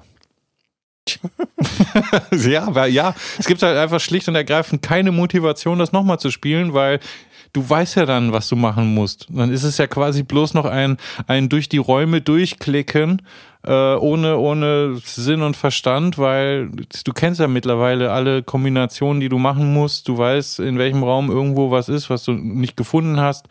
Du weißt, wann du zurückgehen musst, um mit dem zu reden, weil der sagt dann tatsächlich doch noch mal was. Das ist ja auch so ein Ding.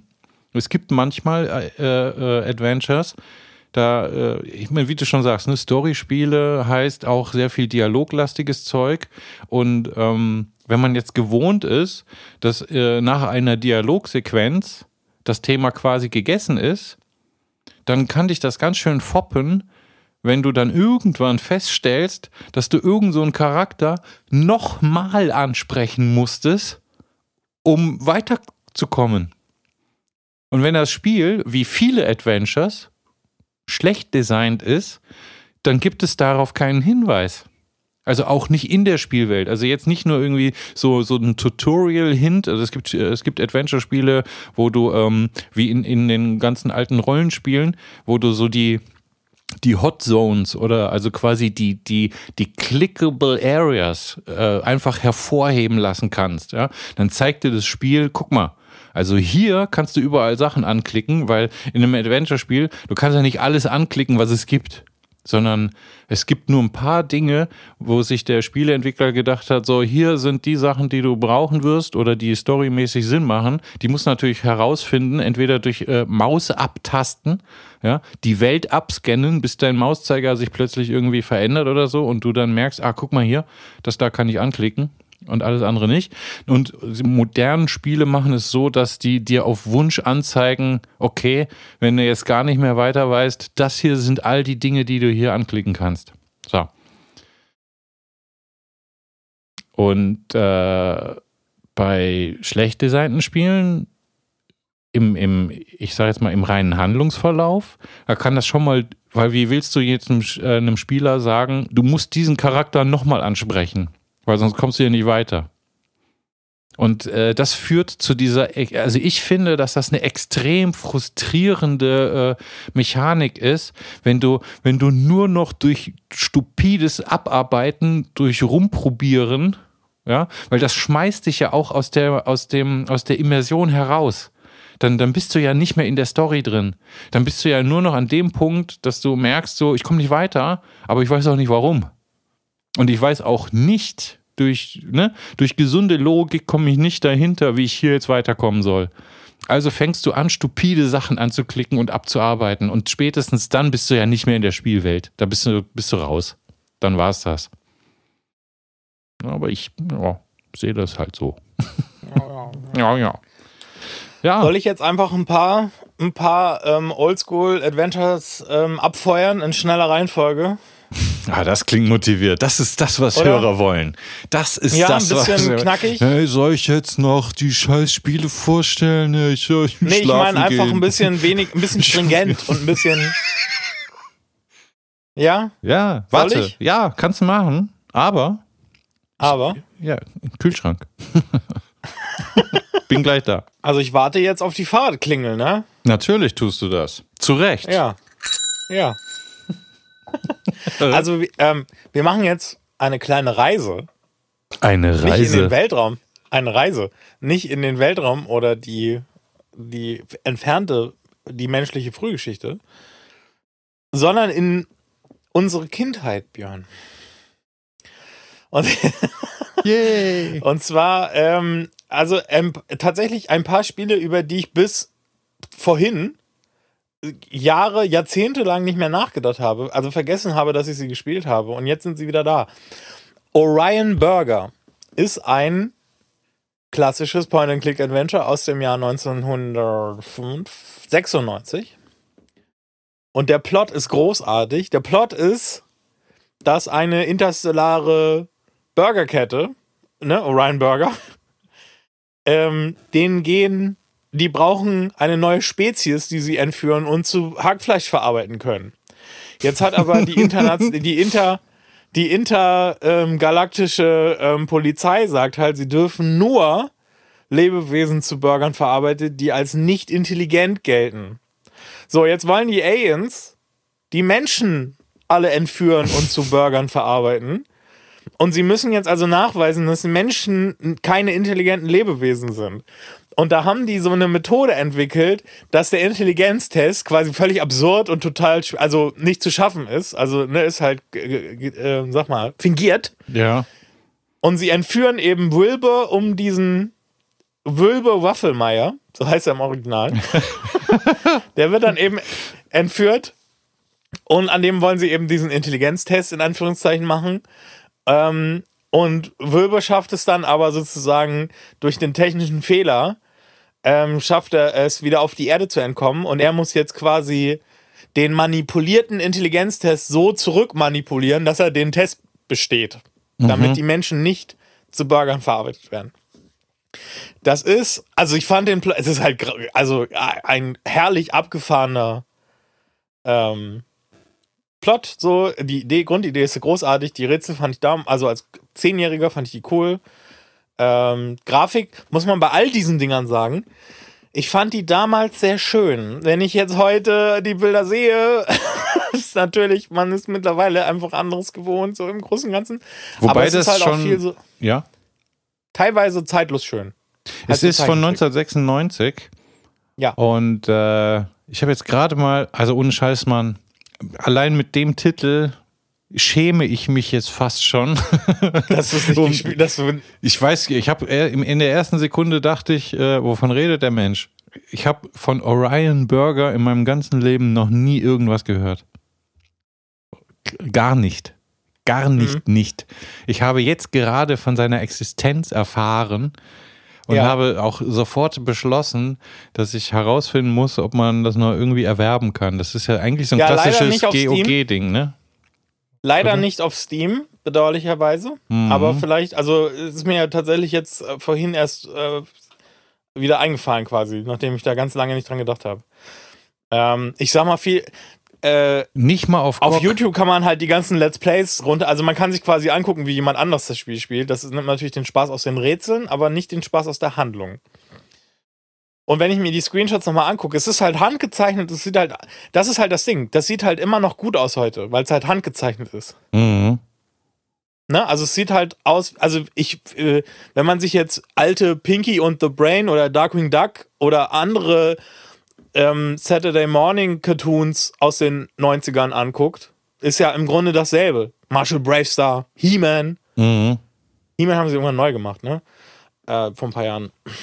Marshall Ja, Bravestar, also- ja, ja. Also ich weiß nicht, wie jetzt heute Zehnjährige äh, darauf reagieren würden, sowohl auf die 90er Jahre Zeichentrickserien als auch auf die 90er Jahre Point-and-Click-Adventures.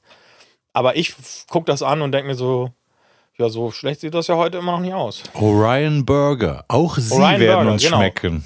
Leider nicht. Geiles Spiel. Dann, Fuck man, ey, das ist, das geht schon in Richtung Abandonware hier.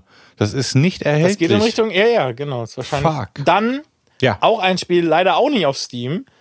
Discworld, das Adventure Game. Hast du die Terry Pratchett Scheibenweltromane gelesen, Björn? Natürlich leider nicht. Nee, Ernsthaft? tat, ja, nee, ich habe sie, äh, die wurden mir schon mehrfach, richtig mehrfach empfohlen. Habe ich nicht. Ähm, du musst die Scheibenweltromane von Terry Pratchett, haben wir die nicht auch sogar in diesem Podcast schon mal besprochen? Habe ich, ich habe jetzt so ein Déjà-vu-Erlebnis. Boah, hm, Déjà-vu ist aber ein Erlebnis, das sich eventuell nur innerhalb von einigen Millisekunden abgespielt hat. Das sind, das Ja, ist okay. eine, eine äh, Kommunikationsstörung zwischen den beiden Gehirnhälften, die Ja, einen okay, glauben macht. Also- Ja, Ja, jeden, herzlich willkommen.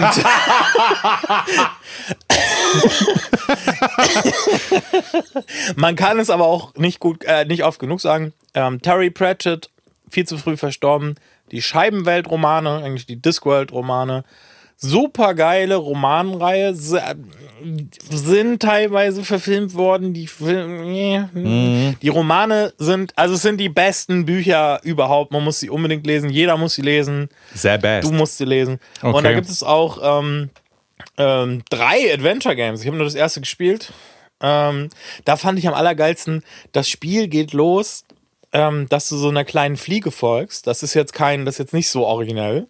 Mhm. Äh, ne, dass du so einem Insekt folgst, wie es irgendwie rumfliegt, ähm, das gibt's öfter, aber man folgt dieser Fliege durch das Intro und dann ähm, und dann landest du dann am Ende des Intros in dem in der Stube vom, von der Hauptfigur, dem Zauberer Rincewind. Und, also Rincewind ist eine wichtige Figur in den Scheibenweltromanen und er ist der Protagonist des ersten Adventure Games äh, für Discworld. Und die Fliege landet dann, das kriege ich jetzt nicht mehr hin, ich habe es mir jetzt nicht nochmal genau angeguckt, aber sie landet, entweder verschluckt er sie und spuckt sie aus und dann landet sie in so einem Zaubertrank oder so. Und dann der Cursor, also der Mauscursor, also die Fliege wird zum Mauscursor mit so, du machst dann so magische Effekte. Okay. Und das hat mich extrem geflasht als Kind. Mhm. Dieser Übergang von Intro-Video zu Gameplay, wo du mit dem Mauscursor halt die Figur steuerst und es ist diese Fliege, die dann in irgendeiner magischen Soße landet und dann deswegen zum Cur- Cursor wird. Absolut mindblowing bis heute. Ja, liebe Menschen an den Membranen. Nahtlose Spielübergänge waren, wenn man schon länger Spiele spielt, so wie wir, äh, waren eine Besonderheit. Ja? Daher Sind es jetzt, bis heute? Ja, daher jetzt hier diese, diese Gänsehaut-Momente, ja. Ja, okay. Der, der Spielehistorie. Ja, wer das nicht fühlt, wer das, nicht, wer das gar nicht nachfühlen kann, ist auch in diesem Podcast. Muss jetzt sofort ausschalten. I feel you. Jetzt sofort.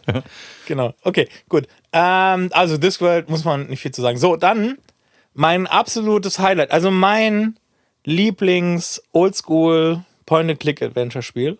Ist nicht Monkey Island, das habe ich, also ist ein kleines bisschen an mir vorbeigegangen. Mein Lieblingsspiel in dieser ganzen Gattung ist Toonstruck.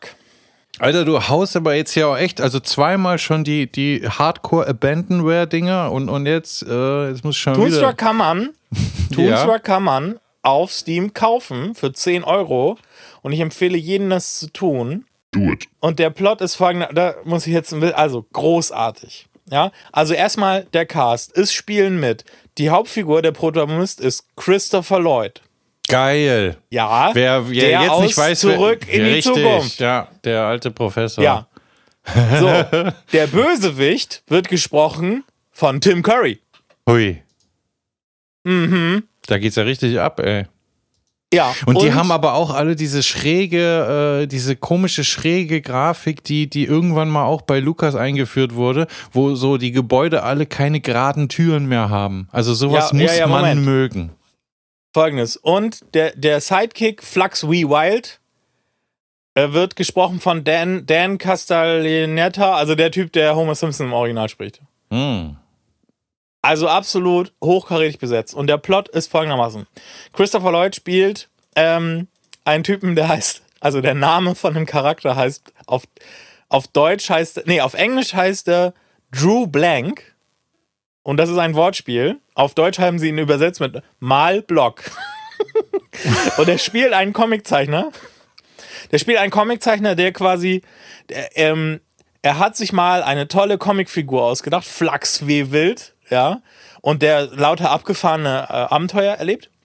Und das Studio hat den aber abgeschmettert. Und stattdessen, er hat sich da noch eine Figur ausgedacht, Fluffy Schnuckelhäschen. Ich habe diese ganzen Namen nur auf Deutsch drauf, weil ich es als Zehnjähriger als Kind gespielt habe. Da konnte ich noch kein Englisch. Deswegen habe ich das auf Deutsch gespielt.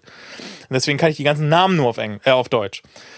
Ähm, und also mit Fluffy Schnuckelhäschen hat er dann eben dem, dem Sender ganz viel ähm, Geld eingespielt. Das ist so sein, das Zugpferd, ne? Und das knödet ihn aber an. So. Und dann setzt ihn das Studio unter Druck, dass er also noch mehr Fluffy Schnuckelhäschen äh, produzieren muss und es stresst ihn sehr.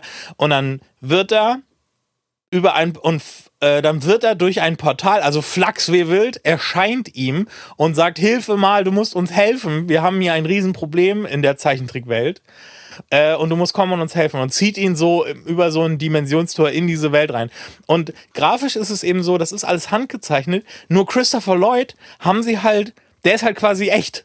Also den haben sie halt, das ist natürlich so ein bisschen rudimentär, dadurch, dass das Spiel von 1996 ist. Also, ähm, aber er ist halt quasi, er ist nicht handgezeichnet, sondern ihn haben sie gefilmt und da so reingewurschtelt. Also für Und das die, fand ich damals kennen, absolut- Ja, Ja, fandest du absolut? Abgefahren. Ja. Mega abgefahren. Das ist ein in, das ist, äh, kann man sich vorstellen, für die Leute, die Roger Rabbit geguckt haben, das ist ein inverser Roger Rabbit. Ja, also Ja, es genau. ist nicht, nicht Roger Rabbit, der in der echten Welt ist, sondern es ist Christopher Lloyd, Genau, der in der Toon-Welt ist. Und Genau. genauso schaut es Und auch dann- aus. Und das Problem, das da ist, ist, also er wird von dann, er wird eben eben von König Nick, das ist so ein Smiley mit Krone und ähm, Reichsinsignien. Wird, also das Problem ist sozusagen, die, die Zeichentrickwelt besteht aus drei verschiedenen Reichen. Der Niedlingen, da wohnen Fluffy Schnuckelhase und so weiter, das ist also niedlich. Dann gibt es ähm, das Trickreich, keine Ahnung, wie das so, also lauter so Wortspiele halt, ne? Da wohnt Flachs im Trickreich, da ist alles ein bisschen abgefahren. Und dann gibt es das Übelland, wo der Graf Widerlus, also ne, ähm, wohnt und wo alles übel ist. So, und der Graf, äh, ich dachte immer, der, Graf, äh, der Graf, Graf Widerlus hat ein Gerät gebaut, sieht aus wie so ein UFO mit so einer kleinen zackigen Laserkanone, den Übelator. Und damit will er das, damit will er Niedlingen übelieren. Das heißt, er schießt äh, auf Leute, die sind vorher ganz niedlich gezeichnet und dann verwandeln sie sich in so widerliche Monster. Ähm, und das musst du irgendwie aufhalten. So, und, ähm, und dann wird eben Miles Block wird eben dann auf eine Quest geschickt, um die, die Übelierung aufzuhalten. Weil du dann, dann läufst du da rum und dann bist du da einer, einer dieser Plotpoints ist dann, dass du in so eine Scheune kommst und da triffst du dann eine sprechende Kuh und ein sprechendes Schaf und die sprechende Kuh heißt Margatrine und das und das ähm, und das Schaf heißt Polyester. So, Boah, und die unterhalten ja- sich mit dir und sind super niedlich. Seine Und die sind super Schwester niedlich. heißt Polyester. So, und, okay. und dann, also Polyester, so, und dann werden sie, äh, später werden sie dann übeliert von Graf Widerlus. Dann kommst du wieder in diese Scheune und dann sind die, haben die beide so, ähm, dann haben die beide so Bondage-Klamotten an, weißt du, so, Mhm. ne, so mit so Leder, Lack und Leder und, und dann heißen die beiden, dann verwandeln sie sich in Masomager und Peitschenpolly. Ist übrigens auf, auf Steam äh, in Deutsch gar nicht erhältlich. Also, Also man kann es nur auf Englisch, Ja, ja. haben sie es nicht übersetzt. Also, Also was ich, also sie wenn, wenn du, wenn du äh, hier Steam-Shop-Seite äh, Sprache Deutsch nicht unterstützt. Kann man Okay. vielleicht irgendwie im Internet, es gibt ja so Sprachpatch-Seiten, habe ich mal gehört, weil das ist ja so Ja, ich würde es ja jetzt nochmal auf Englisch spielen, ne? Weil jetzt kann ich ja Englisch. ah ja, dann. Ja, aber also ich habe halt die ganzen Namen, aber ich, das ist mir eben, also das, ich habe es vor, ich habe zwei, ähm, Ja, aber wer sich jetzt 1996 gerade ist denkt, jetzt boah, jetzt kaufe ich das auf Steam, äh, nee, nicht auf Deutsch. dann wird er nicht Peitschen, Polly und Masomager begegnen, sondern halt irgendwie anderen. Mhm. Ja, genau. Und ähm, das, und was ich halt eben noch erinnere, also du musst dann rumlaufen, weil ähm, irgendwie die Spione von Niedlingen ähm, schaffen es, die Blaupause vom Übelator zu finden. Und da sind dann so zwölf Gegenstände drin. So, ne? Irgendwelche Teil, also ziemlich, ähm, also ein Salzfass, ein Dolch, ne? Ja. Und so. Und so? Und du musst jetzt quasi diese Blaupause benutzen, um einen Niedlifizierer zu bauen. Und dann fragt man sich natürlich, also das hat mich damals, also da ist mein Gehirn explodiert. Weil wie baut man jetzt die Niedlifizierer, wenn man nur die Blaupause vom Übelator hat? Und eines der Bauteile ist eben ein Salzfass. Kannst du dir denken, wie man den Niedlifizierer jetzt äh, baut? Ich habe, während du alles das erzählt hast, habe ich mir gedacht, ich musste, nee, ich muss dich jetzt einfach mal fragen, Ja. wie kann man, äh, gibt es in diesem Spiel eine inhärente Logik, die in dieser Spielwelt nachvollziehbar ist, oder fängst du da Das auch weiß an? ich doch nicht mehr. Ich habe das vor. Ja, Sag mal. Ja, Ich hab aber, das vor aber 27 muss, Jahren gespielt, Ja, Björn. okay, ja, ist ja, ist ja wie gestern. Und äh, hast du dann musst, fängst du dann an, irgendwie dumm zu kombinieren oder oder äh, oder ist, ist Nee, also das ist eben das Ding. Also das, die, das, diese Log, diese, also das Kernrätsel basiert halt auf ähm, Wortspielen. Du ah, musst halt quasi, du musst ja alles umkehren. Also du musst ja die, du musst ja die Übelifizierung musst ja rückgängig machen. okay, Das heißt also, an der Stelle, wo im Übelator das Salz ist, musst du im Niedlifizierer den Pfeffer hintun. Also Leute, wenn Ja? ihr der englischen Sprache nicht überaus mächtig seid, dann Salt vergesst es.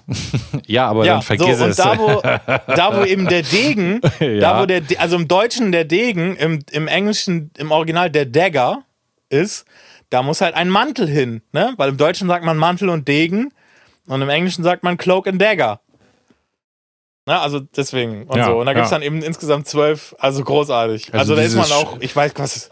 Ja, aber es ist Herrlich. jetzt schon nicht unbedingt was für Kinder. Ist also, wenn, wenn ein derartiger Sprachgebrauch vorliegt, dann äh, also optisch schon, aber es ja, ich glaube, also es klingt eher so nach, nach Zielgruppe eher erwachsen, weil wenn, wenn, wenn man da auf derartige sprachliche äh, Sachen äh, angewiesen ist, um da im Spiel zu progressieren, ne?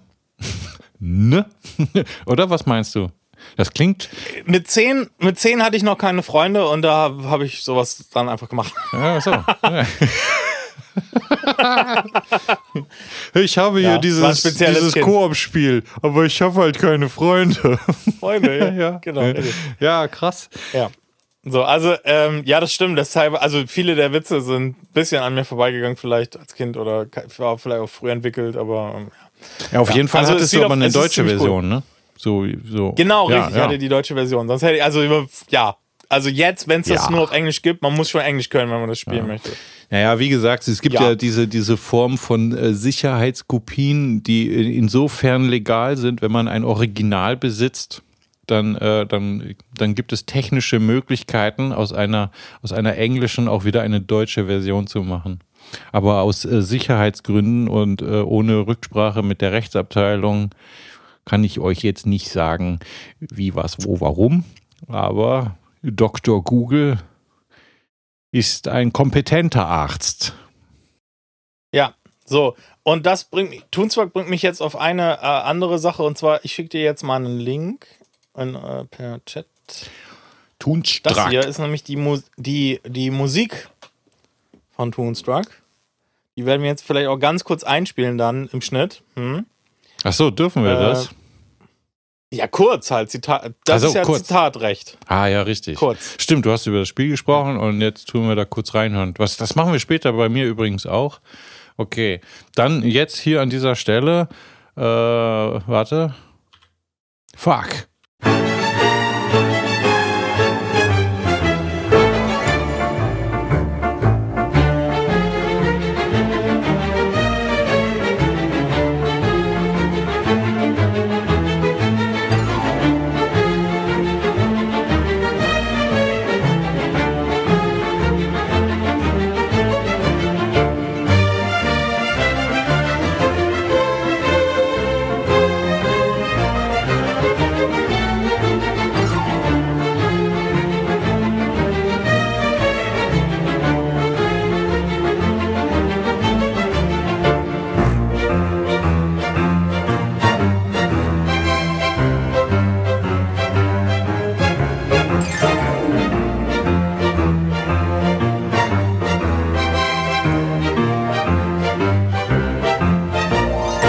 Der Soundtrack ähm, spielt bei so storygetriebenen Spielen, wo es halt auf Atmosphäre und auf das Look and Feel ankommt, mehr als bei Gameplay-getriebenen Spielen, sage ich jetzt mal, eine große Rolle.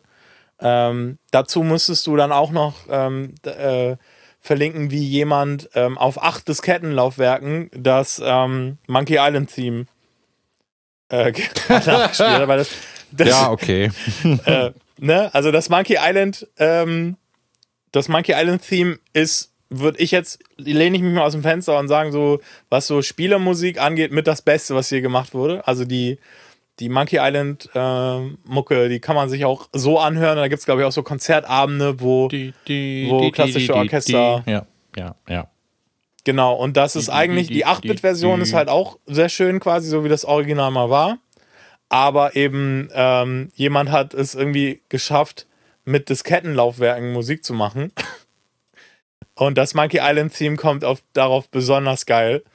Ähm, Ein extrem, raus, wenn ihr das nicht kennt, das ist ein, ein, ein super widerlicher Ohrwurm-Shit.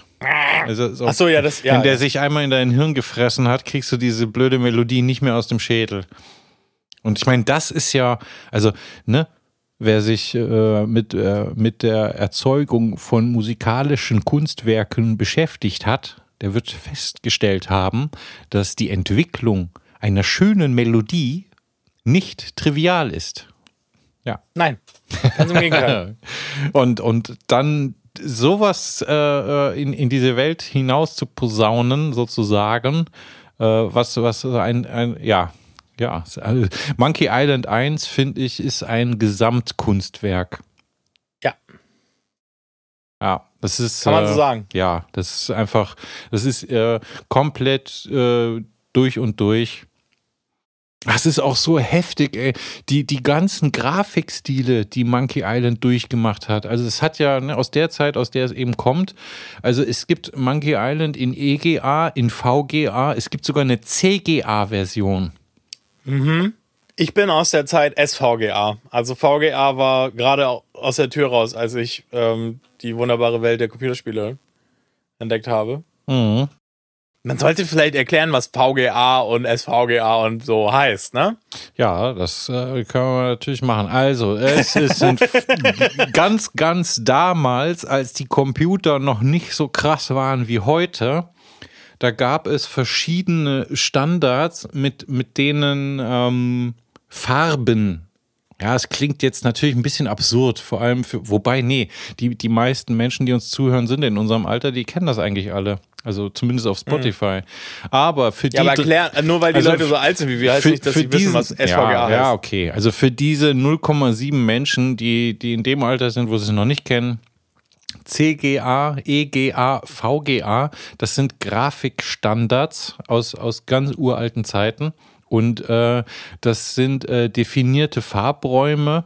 Und Farbräume heißt einfach schlicht und ergreifend, wie viele Farben kann denn so ein System darstellen? Und extrem wenig Farben, also ich glaube, es sind irgendwie vier, das ist CGA und das ist irgendwie so ein, so ein ganz widerlich grelles Neon-Türkis, ein, ein Neon-Pink und dann natürlich schwarz und weiß. Und äh, schwuppdiwupp äh, bist du in der CGA-Welt. So, dann gibt es EGA, da gibt es schon ein paar Farben mehr. Da sind wir jetzt auch nicht äh, die groß die Welt. Ähm, warte mal, ich schau mal schnell nach. Also EGA hat 16 Farben. EGA hat eine Auflösung von 640 mal 350 Pixel. So. Und dann gibt es VGA und eigentlich, äh, also ich sage jetzt mal so, für, für alle halbwegs interessierten Gamer, Spieler, sonstige, ist erst ab VGA ist, äh, haben Computerspiele angefangen, Spaß zu machen. So, also VGA kann, äh, VGA hat zwei verschiedene Auflösungsmodi. Also es gibt, das, das ist ja für damalige Verhältnisse schon hochauflösend, ja. hochauflösend. 640 mal 480 Pixel bei 16 Farben. Oder aber, wenn man reduziert, kann man 320 mal 200 bei 256 Farben darstellen. Und das ist er jetzt schon hier. Und äh, die, die Welt, aus der der Jerome kommt, die Super VGA, da äh, das ist ja dann quasi schon ultra hochauflösend mit 800 mal 600 Pixeln bei 16 Farben. Ja, das, äh, da ging was. So, das, äh, ne, da hat man gedacht, das ist Virtual Reality. Ungefähr halt. Hast du noch ein Oldschool-Adventure auf Lager? Ein Oder wollen wir uns langsam zu den etwas moderneren ähm, Spielen vorarbeiten wieder? Weil ich hätte noch zwei Pfeile im Köcher. Ja, du. Ich kann dein Schweigen nicht deuten, Björn. Schieß deine, schieß, schieß dein Pulver, lad die Kanone, hau ja, raus, okay. äh, weil ich habe jetzt schon allein an deinen drei Spielen gemerkt, dass ich thematisch so ganz woanders bin dass ich glaube, das ist einfach, ja, dann machst du deine Spiele, ich meine, und dann können die Leute ja durch die Timecodes sich überlegen, was sie sich anhören wollen. Achso, ich dachte, man macht das so ein bisschen, ich habe gedacht, wir machen das so ein bisschen so Ping-Pong. ja, können wir auch machen. Ja. Also wenn du möchtest, dann, dann fange ja. ich, also ich, ich habe äh, an der Zahl auch nur drei Spiele dabei. Und, ja, äh, wundervoll. An, Dann können wir das sogar so machen, Ping-Pong-mäßig. An, an, der Zahl, die ich jetzt hier aber interessiert äh, bin darzulegen, sind es eigentlich nur zwei, weil das, das eine werde ich wirklich nur äh, kurz erwähnen. Okay. Und das heißt, ähm, möchtest du, dass ich jetzt das kurze erwähne und dann übernimmst du wieder? Oder soll ja. ich jetzt meine Spiele ja. machen? Wie du möchtest. Aber gerne mit dem kurzen Anfang, dann ist das aus dem Weg. Dann, ja, dann haben wir den, den Störenfried entfernt, sozusagen. Mhm. Mhm. Okay. Point-and-Click-Adventure gab es mal vor, weiß ich nicht wann, äh, for free auf Epic. Paradigm. Paradigm geschrieben. Mhm. Mhm. So, wer mich kennt oder wer aus vorherigen Folgen erahnen kann, wird sich denken, der, der Terence Gill, der mag absurden Scheiß. Und das ist richtig. Ich mag absurden Scheiß. Ich mag groteske Sachen. Ich habe einen extrem schwer zu treffenden Humor.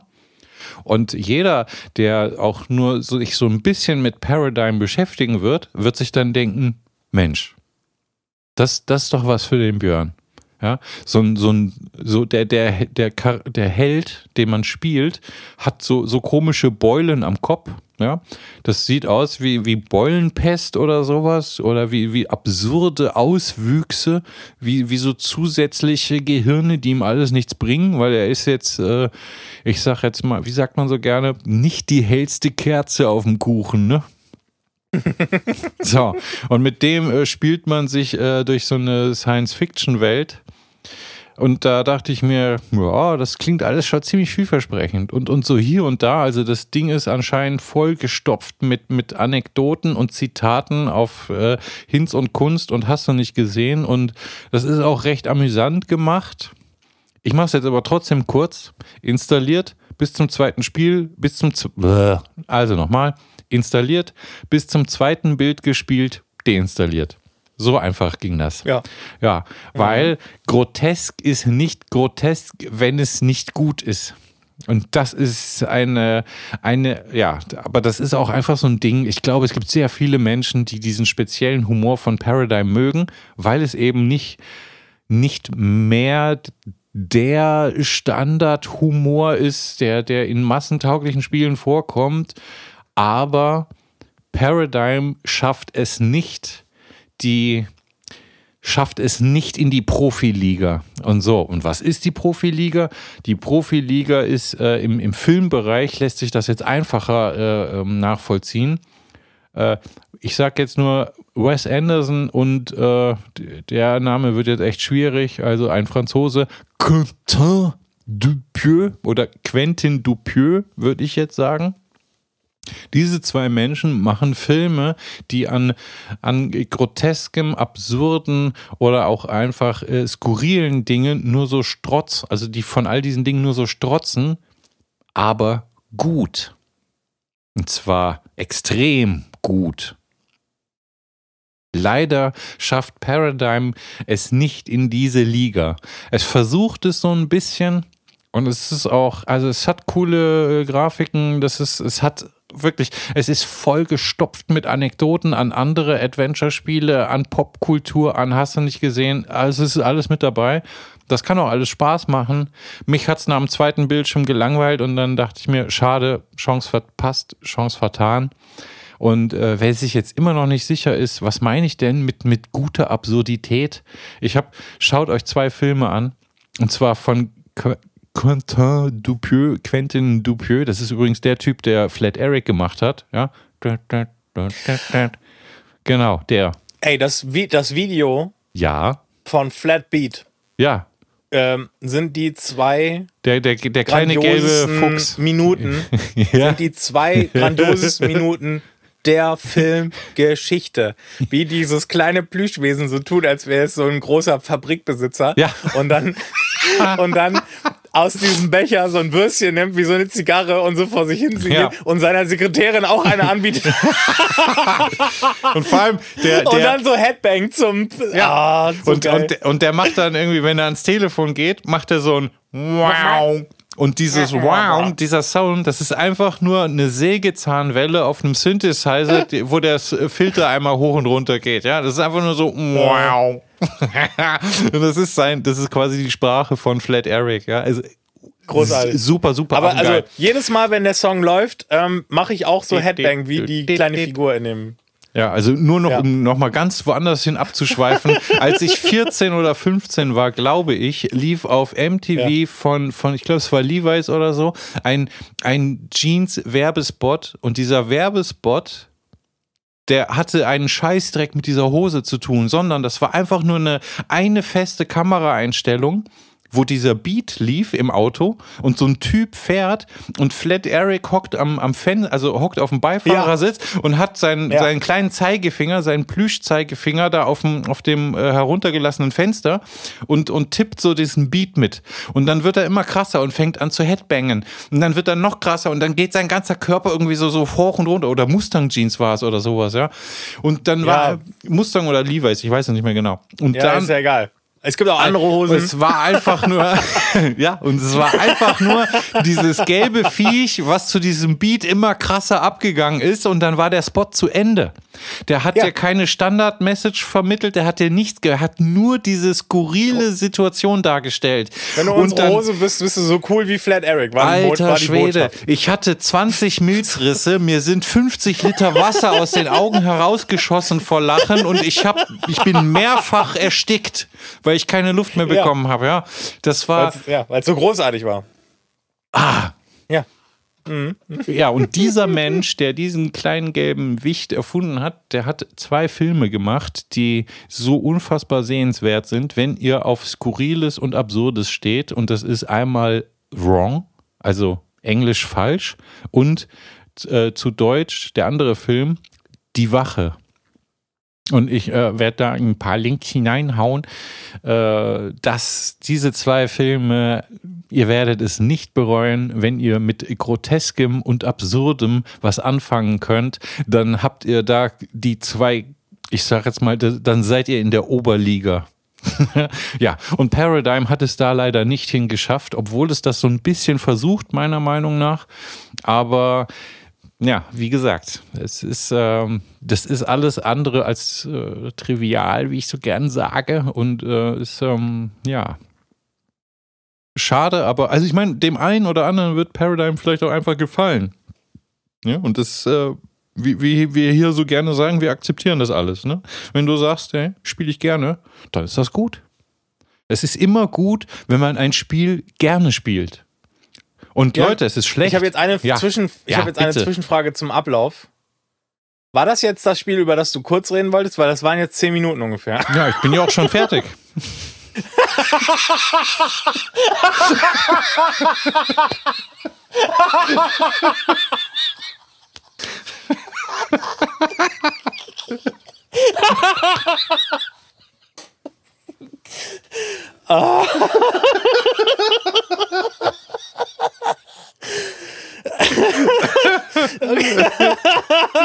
Scheiße.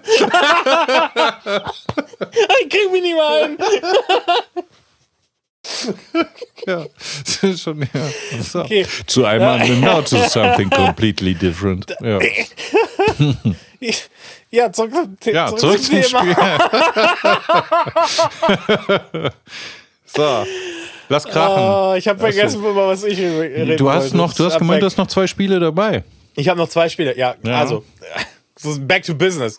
Life is strange. Mm. Kennt ja, Ja, natürlich.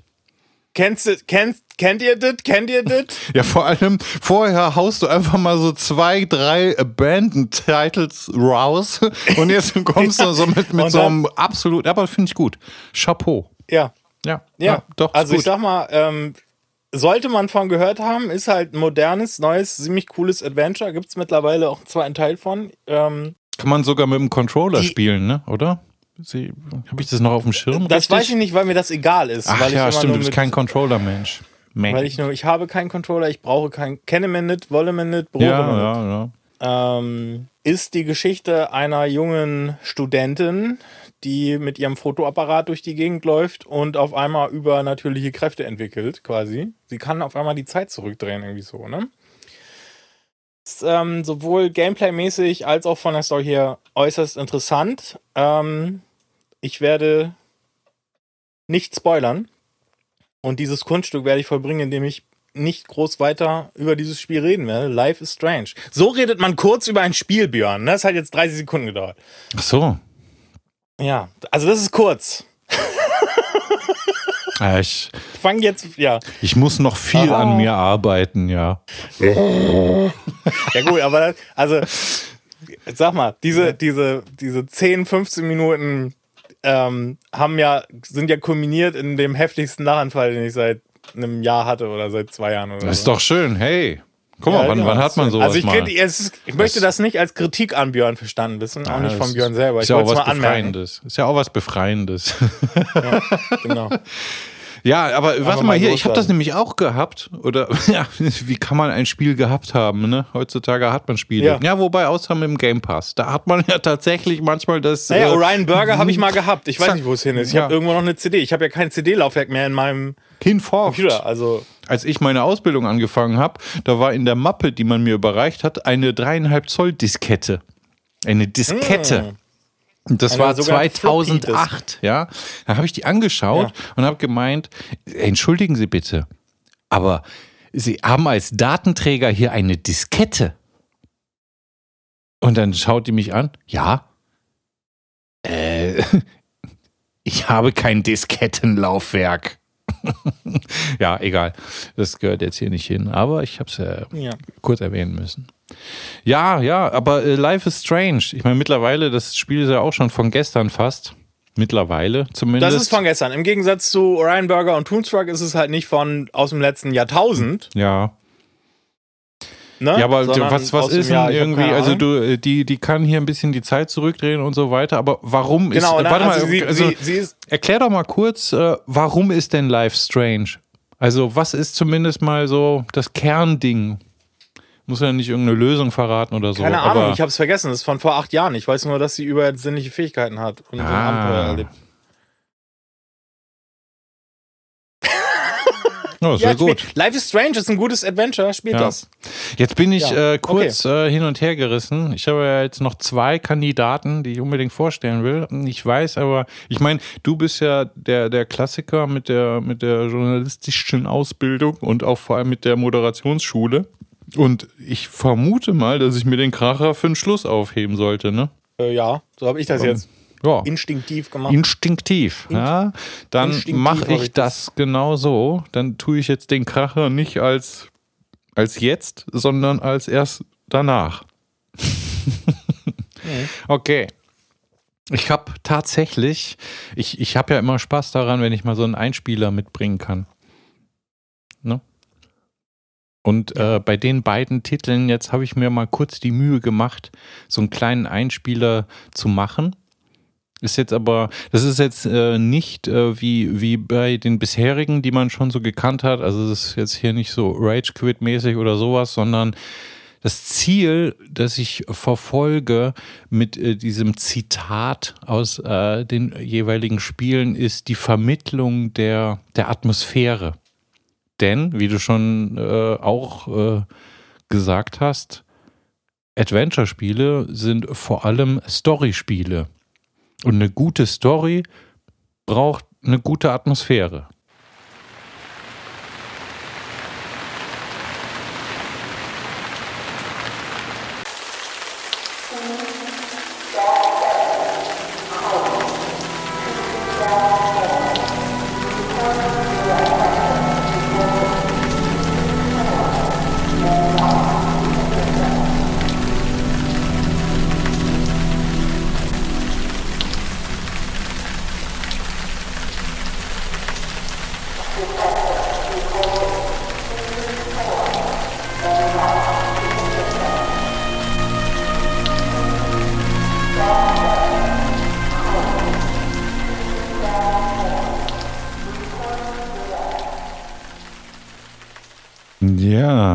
Das ist Gemini Rue.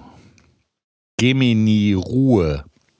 Ja, Gemini Rue. Ich habe echt gedacht, das ist jetzt das ähm, Blade Runner Adventure Game ja, von Westwood. ja, habe ich mir fast gedacht, dass du das äh, sagst oder auch so empfindest. Und weißt du, was mich ein bisschen traurig macht und gleichzeitig mit Stolz erfüllt? Nein. Genau das kommt danach. Und genau da habe ich auch einen, einen Mood-Einspieler dabei. Das ist mir aber bei der Vorproduktion natürlich auch aufgefallen, dass die zwei sich da äh, äh, hervorragend ergänzen, beziehungsweise sehr ähnlich klingen. Ne? Äh, Das gehört aber alles mit dazu. Aber es ist natürlich deiner Professionalität geschuldet, dass du das äh, instantan erkennst und zur Sprache bringst. Sehr richtig. Ja, Spricht äh, einfach zu mir. äh, Gemini, Gemini, Zwilling heißt das. Habe ich lange Zeit nicht gewusst, dass das Zwilling bedeutet. Ich lerne auch in der englischen Sprache immer noch ein bisschen dazu. So, Gemini Rue. Äh, ist so ein. ähm, Das Spiel spielt in. Ähm, also man spielt einen Charakter, aber man spielt noch einen Charakter. Aber wahrscheinlich, wahrscheinlich ist es der gleiche Charakter. Also es gibt äh, zwei Orte oder sind es Zeiten oder vielleicht weiß man es nicht genau, in denen das Spiel hin und her wechselt. Und später gibt es dir sogar die Möglichkeit, den Wechsel selber zu bestimmen. Am Anfang nicht, aber später dann irgendwann schon. Und es ist in einer dystopischen, dunklen, düsteren, regnerischen Zukunft ganz so wie wie äh, ja ne, wie, wie die wie Blade Runner diesen diesen Mut erzeugt hat. Gemini Rue ist aber ein sehr, sehr, ich sag jetzt mal, ja, was heißt sehr, sehr, aber es ist ein relativ kurzes Spiel. Also deine, deine typische Stunden-Euro-Rechnung geht bei Gemini Rue nicht auf. Ja. Also der Kaufpreis äh, wird dich nicht äh, die entsprechenden Stunden begeistern. Das muss einem hier klar sein. äh, ist aber, also was ich an diesem Spiel sehr mag, ist, das macht es zwar vielleicht für, für manche Leute etwas zu geradlinig, aber es gibt hier zumindest sehr lange keine Bullshit-Rätsel, sondern du, du wirst mit Situationen konfrontiert und die kannst du wenn du, wenn du typische, ich sag jetzt mal, äh, Science Fiction, oder überhaupt, wenn du ein Filmnerd bist, dann und du, du nimmst instinktiv die Antworten, wo du dir denkst, genau das würde der in so einem Film sagen. Und dann führt das genau dazu, dass es klappt. Und das ist so ein. Im Englischen sagt man, das ist so re rewarding, ja. Das ist so ein, wie sagt man das auf Deutsch? Wie sagt man rewarding auf Deutsch? So ein belohnendes ja. Gefühl. Ja. ja. ja. Es ist so ein belohnendes Gefühl. Befriedigend ja, auch, ja, ja, ja, befriedigend hat ja schnell etwas Körperliches. Ja, und das, das, das wollen Leute häufig nicht hören. Ja. Ja, okay. also das Wort befriedigend. Äh, naja, wobei, man okay. wird schon in der Schulzeit damit konfrontiert, ne? Eine 3 ist befriedigend. Das ist eine 3. Kann man mal sagen, also, ne? So, befriedigt ist gar nicht mal gut. Geschweige denn sehr gut.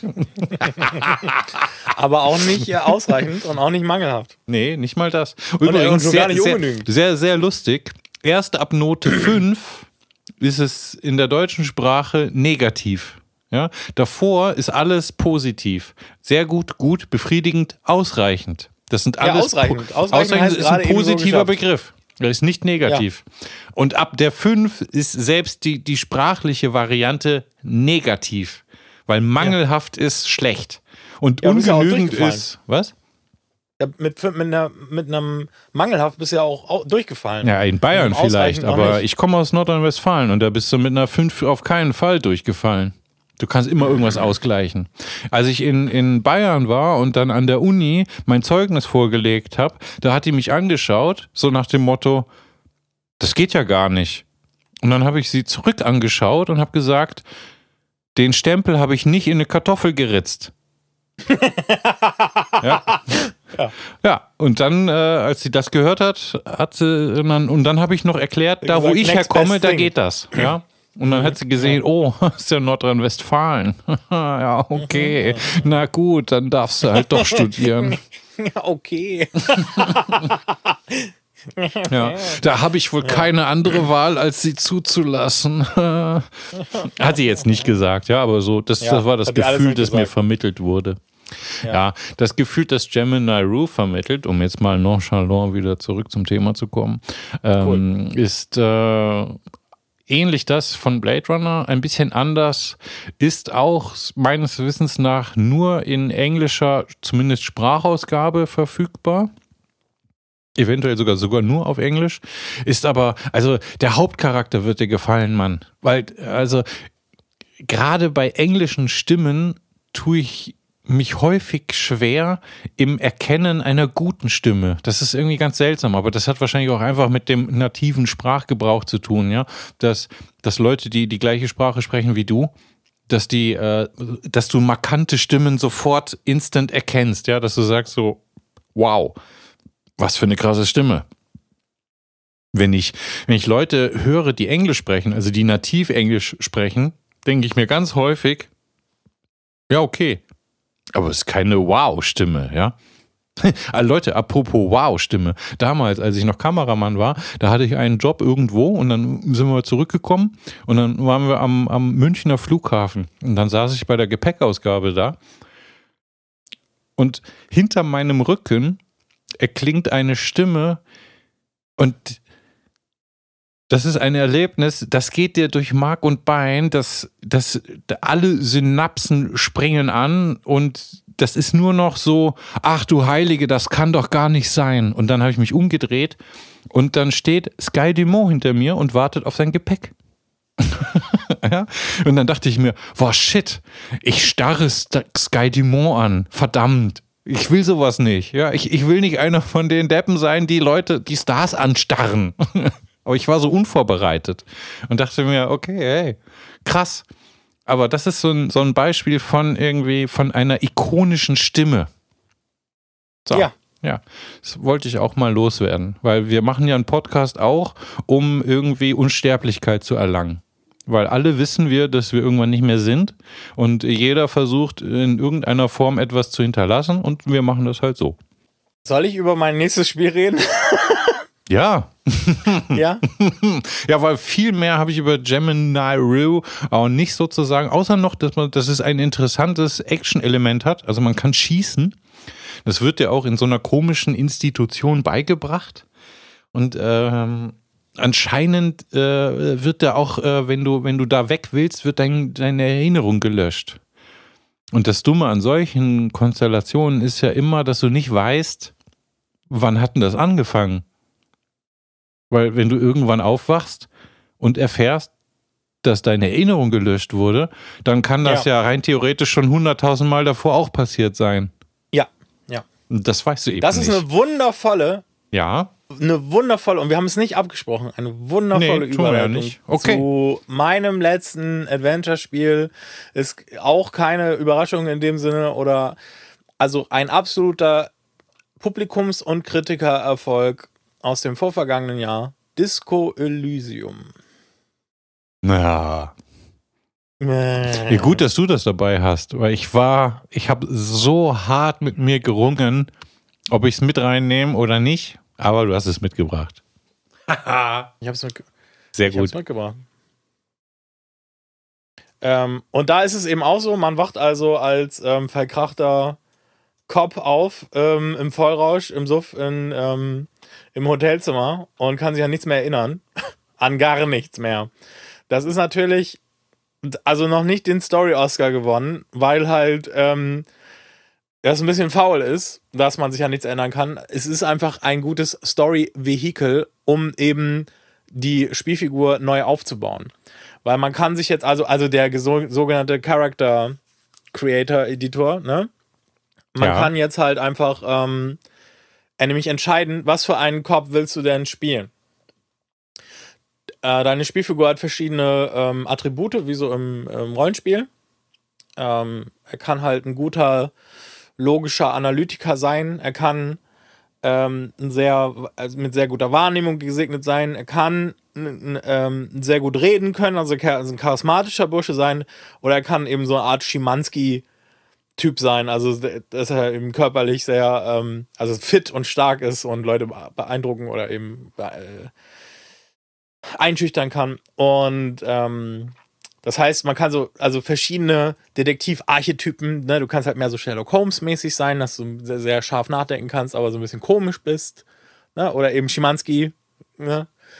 Äh, es hat kein Kampfsystem in dem Sinne, also es kommt Gewalt, weil man muss, man ist in diese Stadt geschickt worden, um einen Mord aufzuklären, aber man hat dann beschlossen, sich erstmal ins Koma zu saufen.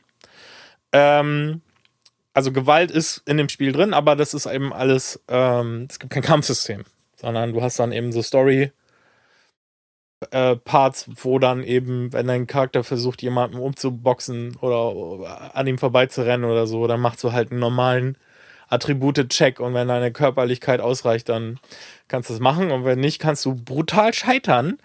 Äh, ich bin bei meinem ersten Spieldurchlauf gestorben, als ich versucht habe, äh, mich auf den Bürostuhl zu setzen. Ich bin also gestorben, als ich die Krawatte vom, vom, ähm, vom Kronleucht, äh, vom, ne, es gibt doch diese Deckenventilatoren. Ja, und da genau. hängt eine Krawatte ja. dran. Ja, die wollte ja. ich, die wollte ich äh, runterholen, dann ist er gestorben. Da bist du gestorben. das, Leute, das ist, das ist direkt, also das Spiel fängt an und du kannst sofort zu Beginn des Spiels einfach sterben. Ja, genau. Man kann, oder nee, äh, ich bin sogar, ich glaube, ich bin gestorben, als ich versucht habe, der alten Frau in der Lobby irgendwie irgendwas wegzunehmen oder so. Also äh, halt ab, ab, abgefahren. Disco Elysium und, fordert dich auf, hin und wieder mal zu speichern. Ja, genau. Und halt, also wirklich, ähm, äh, die Story ist halt also man muss eben diesen Mord aufklären, aber es stellt sich dann schnell raus, also dieser Charakter, den man sich dann neu bauen kann, der hat schon auch eine wilde Vorgeschichte und man muss da einige Probleme lösen. Es spielt in so einer in so, so Low Fantasy Science Fiction Dinger, also es spielt nicht in unserer Welt, sondern es spielt in einer anderen Welt, aber da laufen nur Menschen rum, so und das alles sehr, also es ist halt quasi sehr geerdet, sage ich mal. Aber es ist eben nicht, du bist nicht ein Cop in New York oder, oder so, sondern ähm, in, in Revastopol, oder wie heißt der Ort? Ich habe vergessen, wie die Stadt heißt. Irgendwas Revastopol oder so. Irgendwie so. Ja, irgendwie so. Habe ich vergessen. Ja, irgendwas sowas. Ja.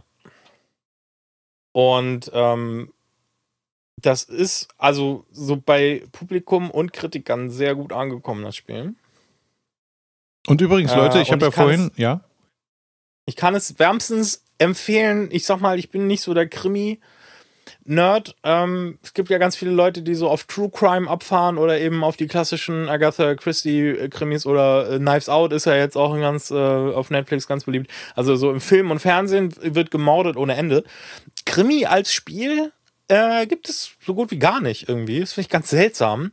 Und das ist eben, also startet zumindest als so eine Art alternativer ähm, Film Noir, Detektivgeschichte. Ähm, finde ich ganz interessant als, äh, als Ansatz so. Es gibt L.A. Noir. Ja. Das wäre noch so auch. ein Ding. Und dann gibt es noch die, also das Einzige, was noch so, so krimimäßig, äh, das, das wären die, die Sherlock Holmes-Spiele. Also und zwar nicht nur die aktuellen, sondern vor allem, es gibt schon ein Sherlock Holmes Adventure, was mittlerweile wahrscheinlich auch schon so Abandonware ist, weil es auch irgendwie so aus so, so Mitte 90er irgendwann stammt. Aber ziemlich geil war.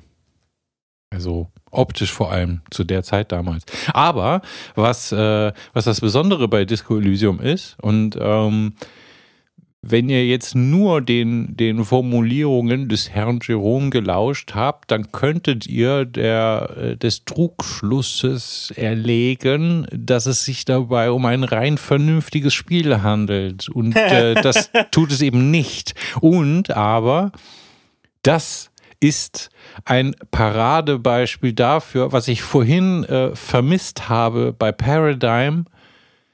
Das macht Disco Elysium par excellence. Also das ist groteske und auch leicht absurdes in Bestform. Das ist wie ein spielbarer Wes Anderson-Film.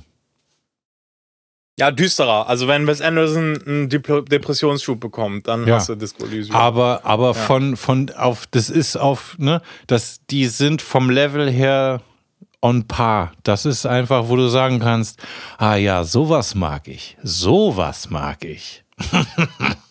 ja, sehr, sehr, sehr gut. Stellenweise manchmal vielleicht ein bisschen herausfordernd.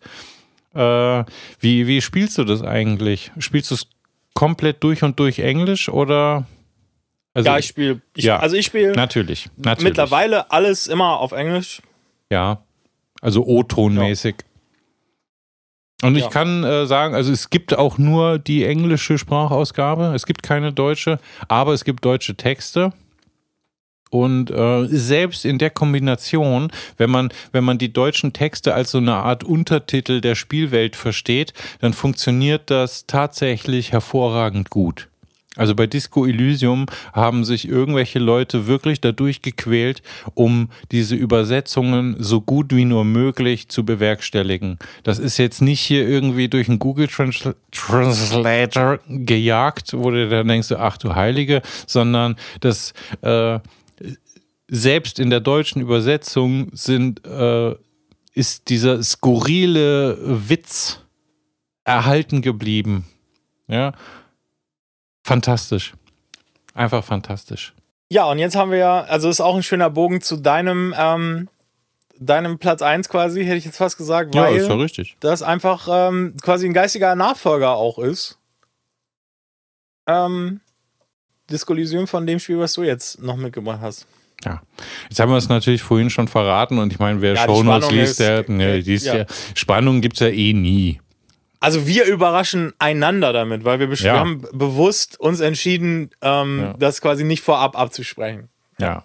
Aber so, dann äh, packe ich jetzt mal schnell die, die, die Mutkeule aus und lasse euch kurz daran teilhaben, was äh, Westwood 1997 damals gemacht hat. Und äh, das ist äh, tatsächlich auch eins von den Spielen, von denen ich äh, keine Sicherheitskopie hatte, sondern äh, da hat äh, Zeit seines Lebens äh, mein Opa mich als Abonnement beworben bei der PC Action. Weil die PC Action hat, glaube ich, wann war das? War das auch 97 oder so? Oder 96? Äh, nee, also. Guck mal, jetzt habe ich mich krass dem- verlabert. ist, ja, ich, also ja. also Das, das ist aus Spiel, der Zeit. das Spiel kann ja nicht äh, äh, äh, vergeben werden, bevor es erschienen ist. Naja, also ihr werdet es sicherlich nachsehen. Im Alter fängt man an, Dinge zu vermischen, aber es ist auch Teil der neuesten Gehirnforschung, dass äh, Leute, die vor Gericht sagen, ja, ich erinnere mich da so dran, dass das nicht bare Münze ist, weil das Gehirn Lücken einfach eiskalt ersetzt durch Wahrscheinlichkeiten. Tja. Okay, so viel dazu. Jedenfalls, also, äh, Blade Runner, ne, habe ich unbedingt haben wollen, weil Blade Runner ist der beste Film aller Zeiten. Der beste. Blade Runner ist der beste Film aller Zeiten. Punkt aus. Da Ich brauchen wir nicht mal kurz, diskutieren. Blade Runner ist der beste Film aller Zeiten. Ja, Also richtig. sind wir uns Ja. absolut einig. Ja, ich meine, es ist- es ist einer meiner Top 5 Ta Lieblingsfilme. tatsächlich ist einfach so, äh, James Cameron, ja, nice try, better luck, next life. Sorry. Gut, der hat ähm, die Filme mit dem besseren Einspielergebnis gemacht. Also am Box Office gewinnt Cameron, ja, aber, äh, aber Ridley Scott hat sich meiner Ansicht nach unsterblich gemacht mit dem, mit äh, diesem Wunder, also mit Alien und mit äh, ähm, Blade Runner. Und jetzt, äh, jetzt ist natürlich, äh, also ich meine, allein, dass sich ein Entwicklerstudio an, an Blade Runner rantraut und sagt, das wäre doch cool als irgendwie als Spiel. Das ist natürlich, das, also ich meine, heutzutage sind wir ja alle sehr kritisch. Und wenn jetzt jemand hingehen würde und sagt, hey, wir machen Blade Runner als Spiel, dann wäre die Grundhaltung höchstwahrscheinlich, oh oh, das wird wahrscheinlich ganz schön krass in die Hose gehen. Ja, Also es gab ein Remake vor ein paar Jahren, ne? Also so ein, so ein Remaster. Ja. Äh, ja. Man kann es auch auf Steam kaufen, ne? Aber Leute, macht das nicht. Ge geht auf Good Old Games. Danke, Mika, für diesen kleinen äh, Ja, Hinweis, an wie man das auch Danke. aussprechen kann. Ne? Man kann auch einfach sagen Good Old Games. Und äh, holt euch bei Good Old Games Blade Runner einfach im Original. Anders als beim Film. Weil beim Film schaut ihr am allerbesten den Final oder den Director's Cut. Weil die Dinger davor sind Schrott. Das ist nicht Blade Runner. Also nur um das kurz zu erklären, falls ihr das überhaupt nicht kennt. Es gab von Blade Runner. Also, Spoiler die für Blade Runner. Ja, nee, nee, Spoiler. kein Kein Spoiler. es gab einfach eine Urfassung und diese Urfassung hat der Verleih quasi abgelehnt mit, mit den Worten irgendwie, äh, ja, das will sich ja keiner angucken. Das kapiert ja keine Sau. Und deswegen hat man gesagt, da müssen ein paar Änderungen hin. Deswegen gibt es dann äh, Off-Kommentare. Also es gibt quasi Szenen in dem Film, wo man die Gedanken des Hauptdarstellers hört um Dinge zu erklären, die im Bild vielleicht nicht direkt ersichtlich sind. Und das wollte der Verleih damals haben, weil die richtig Angst hatten um Geld, weil es geht immer nur ums Geld. Und äh, später dann, sehr viel später, hat jemand äh, eine Kopie von Blade Runner entdeckt, die diese, also die quasi die, die Rohfassung war, ohne diese Off-Kommentare. Und die ist dann zu einer derartigen Beliebtheit herangewachsen, dass dann irgendwann beschlossen wurde, wir machen nochmal so eine Director's Cut-Version, wo das eben nicht drin ist. Und außerdem, ich werde jetzt nicht sagen, wie es endet, aber es endet anders als die, die Cut-Version. Also die, spoilerfrei zu sagen, ähm, das letzte Bild, also das Schlussbild von der veröffentlichten Fassung wurde nicht gedreht für Blade Runner. Ja. Das wurde für einen anderen Film gedreht und ist dann, weil das Studio gesagt hat, oh mein Gott, das wird ja, das wird ja floppen, das ist ja ganz fürchterlich. Macht das bitte irgendwie anders. Und dann haben sie es wirklich irgendwie anders gemacht. Und das letzte Bild haben sie irgendwie ist, ist quasi B-Roll, also quasi nicht verwendetes Material von einem völlig anderen Film. Ich habe das, als ich es erst mal gesehen habe, gar nicht gecheckt. Wenn man es jetzt heute dann quasi sieht und weiß und so die Hintergrundgeschichte, dann ist es also ab, völlig abgefahren, was sie sich dabei gedacht haben. Ja. Ja, so kann Also, das laufen. äh, so kann das laufen. So kann das laufen. So kann das also äh, laufen, be genau. beschäftigt euch mit Sie der Geschichte aber auch recht, von ne? Blade Runner. Blade Runner ist am Boxoffice gefloppt. Ja, mega gefloppt und ist danach zu einem absoluten Kult geworden. Aber nicht zu Ja. Lebzeiten, wie man so schön sagt. Sondern erst danach. Also nicht zu Lebzeiten von. Ja, Philip K. Dick, der, der Autor von der Romanvorlage ähm, Träumen Roboter von elektrischen Ja. Schafen. ja. Du Android Stream of Electric Sheep. Genau, Ja. der hat quasi, der hat, glaube ich, eine Vorfassung gesehen, bevor das Studio rein ähm, gegrätscht hat. Hat gesagt, das ist ja ein mega geiler Film, ich bin absolut begeistert. Ähm, und dann hat er, ist er gestorben leider, auch relativ jung, also irgendwie, ja, da, okay, das ist einer für die Ah nee, scheiße, war anders Rubrik. Also Philipp Keddick ist relativ jung gestorben. Ich war, weiß es jetzt gerade nicht, kann es jetzt gerade nicht gucken. Und ähm, äh, er hat dann leider den Erfolg dieses Films nicht mehr miterlebt. Was also wirklich tragisch ist. Jetzt. ich habe so eine klapper, laute Tastatur, ne? Ja, ja. Ah, schau mal hier, der war aber auch wirklich nicht äh, wirklich einer der jüngsten, hey. Leck mir am Arsch. Geboren 16. Dezember 28, gestorben Ja. 2. März 82. Ja, also, Ja, und das ist im Prinzip das Jahr, in dem Blade Runner erschienen ist, wenn man so will. Ja, genau. Also, er ist, also von 28 bis 82 heißt äh, 54 ist er geworden. Das ist kein Alter. Nee, das ist kein Alter. Und das er ist ja quasi, also er ist im Erscheinungsjahr von äh, Blade Runner ist er in die Ewigkeit zurückgegangen.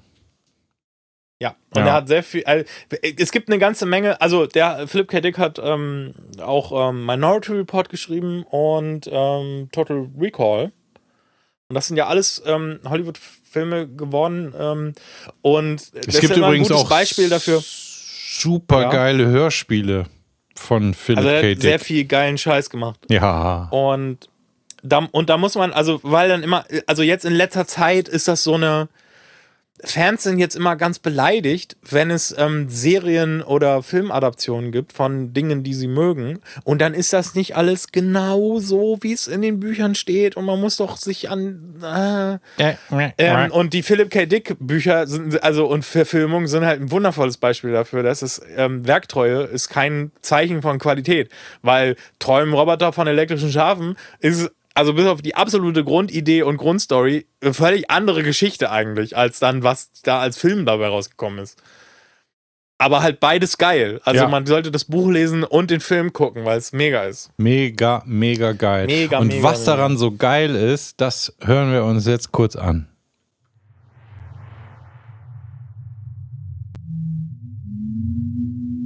Maggie, komm her, mein Mädchen.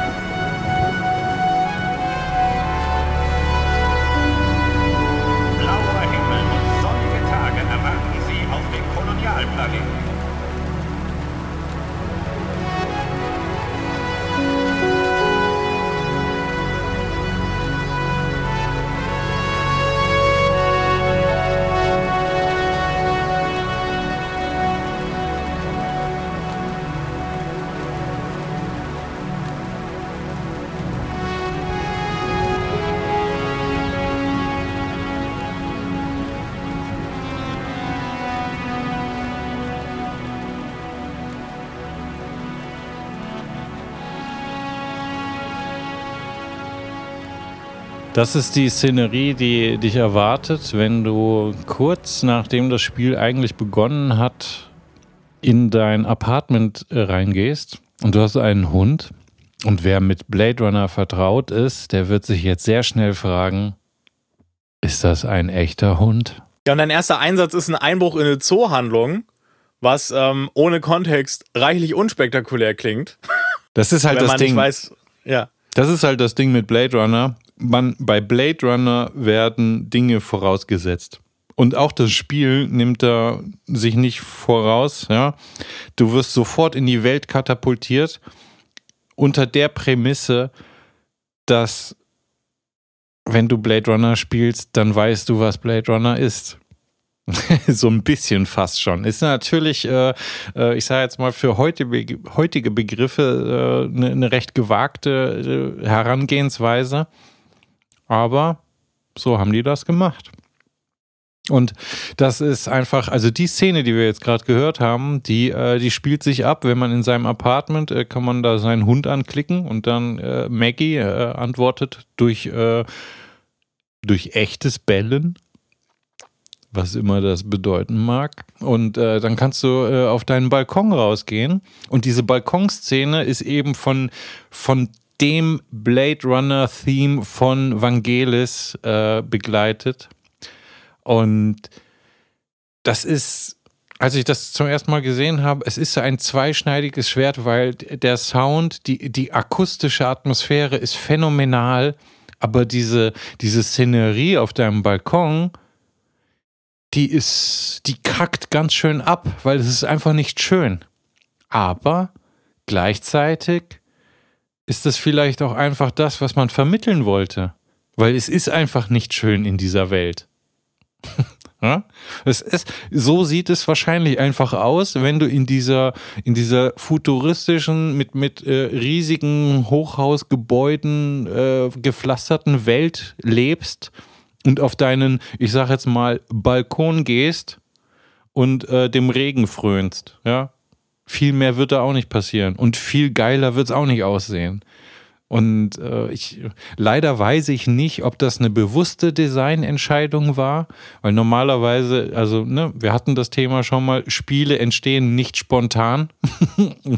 da ist alles irgendwie entweder gemacht oder eben nicht.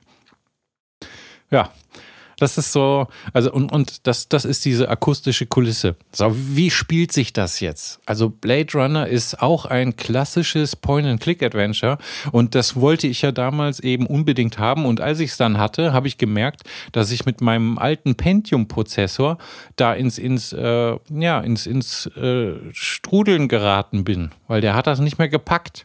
Und das war so das erste Mal in meinem Leben, wo ich so wegen einem einzigen Spiel Geld in die Hand genommen habe und äh, ihr wisst es, Geld ist für mich immer eine Form der Herausforderung gewesen, schon immer. ne? Und dann musste ich einen AMD K6 Prozessor kaufen, samt äh, neuem Board, weil äh, ich hatte ja ein Intel Board zuvor und äh, ja, diese Anschaffung war nötig, damit ich das flüssig spielen konnte, weil Blade Runner damals so ressourcenhungrig war. Und was daran war so ressourcenhungrig? Denn die Adventures, die man bis dato gespielt hat, die haben davon gelebt, dass sie entweder statische Szenen waren oder, und das hat ja LucasArts schon ganz, ganz, ganz damals schon gemacht, dass sie zumindest mal, also LucasArts hatte ja immer schon dieses Cinemascope-artige, allein schon dadurch, dass unten immer die ganzen Verben waren, also ne, gehe zu, benutze, höre an, Podcast und so. Das, äh, das Cineastische hat sich dann dadurch äh, weiter hin, hinfort transformiert, äh, weiter, das ist zumindest so seitliches, ähm, na, wie sagt man? Also es gab seitliche Kamerabewegungen, aber es gab nie Bewegungen in den Raum hinein, weil das waren halt einfach 2D-Spiele. Da gab es keinen Raum, in dem sich eine Kamera hineinbewegen kann. In Blade Runner gibt es das. In Blade Runner gibt es zumindest Szenenwechsel, in denen diese 3D-Szenen tatsächlich Kamerafahrten haben, die auch in den Raum hineingehen können. Die gibt es aber nur äh, über, also wie, wie, äh, wie so eine Art Schnitt. Also du spielst in einer Szene, das ist eine starre Ansicht und wenn du jetzt dann woanders hingehst, dann hat Blade Runner stellenweise Szenen, wo dieser Übergang in die nächste Szene kein harter Schnitt ist, sondern wie so eine Kamerafahrt umgesetzt ist. Und dann siehst du halt einfach, dass diese, diese Welt, die auf deinem Bildschirm ist, eine, eine tatsächliche dreidimensionale Welt ist, weil da kann sie die Kamera durchbewegen. So. Das klingt jetzt für uns heute einfach nur nach, ja, so what? Das war 97, war das, Alter, ist das geil! Boah, ist das geil, Alter! Ja. Hat mich ziemlich geflasht damals. Halleluja. Und, und, ähm, äh, ich muss, also es ist vielleicht ein kleines bisschen peinlich, aber ich sag's jetzt trotzdem. Es gibt in dem Spiel eine, eine Nebenfigur, Crystal Steel, Ein Love gesprochen Interest. von Lisa Edel, Edelstein oder Edelstein, äh, die ist bekannt aus äh, Dr. House. Äh, so knallharte, rothaarige, Bla- ähm, auch Blade Runner eben und die knallt alle Replikanten weg, das ist dir alles scheißegal. Und das war so mein erster Spielefilm. Ein Love Crust. Crush. Crush, Ja, nicht Crust. Das, äh, das hat mich, hat mich Übrigens, Leute, das ist auch so ein Ding. Blade Runner ist einfach schlicht und ergreifend. Es, es bleibt seinem ganzen Stil treu und auch die Dialoge. Es gibt keinen Bullshit-Humor. Es gibt, es gibt all das, was, was, was ich bei fast allen Adventures mehr oder weniger einfach nur unerträglich finde, ist, ist so diese Form von Bullshit-Humor und, und Massentauglichkeit. Und in Blade Runner in dem Adventure von damals, da gibt es eine Szene, wo, wo McCoy, also Mac, ne, du bist nicht, äh, du bist Der nicht. Deckard, genau, du bist nicht Deckard wie in den Filmen, sondern du bist ein, du bist so eine Art Kollege von Deckard. Du bist äh, McCoy und Es gibt und warte, warte. Ein und da Charakter gibt es eine, eine, eine Szene, wo, wo sie in den, in den Aufzug geht und, äh, und die zwei haben sich gerade unterhalten. Und äh, wie, wie man das unter Kollegen so macht, da scherzelt man manchmal so ein bisschen und so weiter. Und dann dreht sie sich um, schaut dich an und sagt, du brauchst nur zu fragen. ja, hey, geil. also der, einz der einzige Charakter, der nur Geil. der einzige Charakter, der ähm, sowohl im Spiel als auch in dem Film ähm, vorkommt, ist ein, eine nicht ganz unwichtige Figur äh, von äh, Guff.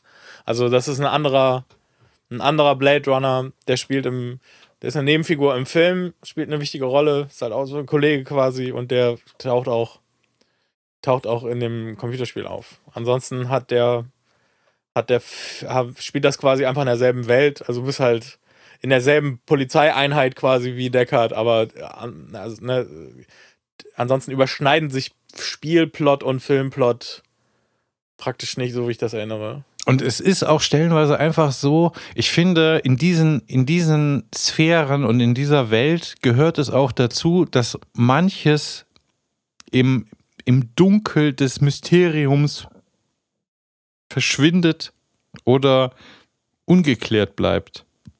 So auch, wie sich diese Charaktere miteinander interagieren und unterhalten. Wie sie sagt, du brauchst nur zu fragen. Ja, so, irgendwie. Und der Rest ist in deinem Hirn. Mehr passiert da nicht. Also da, ne, da, du hast jetzt kein Love Interest, wo du dann irgendwie zensierte Vögeleien siehst. Nee, das wird alles nicht passieren. Das ist alles nur, man, man deutet Dinge an und dann weiß man nicht, ob sie so sind. Ja, das ist wie, wie diese, diese, diese ikonische, diese ikonische Satzzeile, ein Jammer, dass sie nicht leben wird. Aber wer tut das schon? ja. Und dann hockst du da und denkst dir, what? Fuck! Ja, da muss ich drüber nachdenken. ja, und äh, sowas kennt man ja fast gar nicht mehr. Ne? Der irgendwie, manchmal habe ich den Eindruck, so der Einzige, der sich noch traut, sowas äh, den Leuten vor den Latz zu knallen, ist irgendwie Nolan. Aber der ist natürlich massentauglich und trotzdem macht er Sachen, die krass sind. Äh, naja, egal. Blade Runner. Ich habe jetzt noch Geil. einen Fun Fact zu diesem Spiel, Ja, den bitte. ich jetzt gerade selber raus, der jetzt gerade mein Gehirn sprengt. Bam! Und zwar die Musik, also das, was du vorgespielt hast, das ist natürlich Vangelis so, ne? No? äh, diese, die Filmmusik absolut krass. Aber das Spiel hatte noch einen eigenen Komponisten für die, für die Musik, die quasi für das Spiel neu gemacht wurde. Und das war Frank Klepacki oder Klepacki oder wie man ihn ausspricht. Ähm, kein, kein, den Namen muss man nicht kennen, aber das ist der Komponist vom Command Conquer Soundtrack. Und der Soundtrack vom allerersten Command Conquer läuft bei mir in meiner Spotify-Liste hoch und Ja. runter. Bester Soundtrack von Spielen überhaupt hat so total trashige 90er. Also quasi das, was man vor 30 Jahren als futuristisch, also nicht vor 40, also dieses, dieses 80er Jahre Zukunftsding von Vangelis hat so was Zeitloses. Ja, also es ist halt quasi, also da assoziiert man auch 40 Jahre später noch ja irgendwie Zukunft. Äh, die 90er Jahre Zukunft, also das, das, ähm, der Soundtrack von, von Command Conquer klingt, klang halt damals irgendwie hip und angesagt und ist halt heute heillos veraltet. Aber ich finde es halt einfach nur richtig geil. Also, ne, die, die Mucke großartig, haben wir vorhin schon gesagt. Muss man, wir, wir machen so eine kleine, aber so, so eine Playlist machen wir natürlich nicht, aber es gibt Links. Ja, also das, äh, holt euch das, besorgt euch das, hört euch das an. Alles geil. Geiler Scheiß. Super geil. Ja, super geil. Ja, wir reden jetzt schon wieder ungefähr 18 Stunden. Ja, Ähm, Jetzt 23. müssen wir einfach zum Ende kommen. Wir brauchen jetzt einen harter Schnitt, weil wir, also wir sind völlig ähm, rumpelig in die Sendung reingekommen, dann können wir auch völlig rumpelig aus der Sendung wieder rauskommen. Ja, okay, danke, ciao. Okay, tschüss.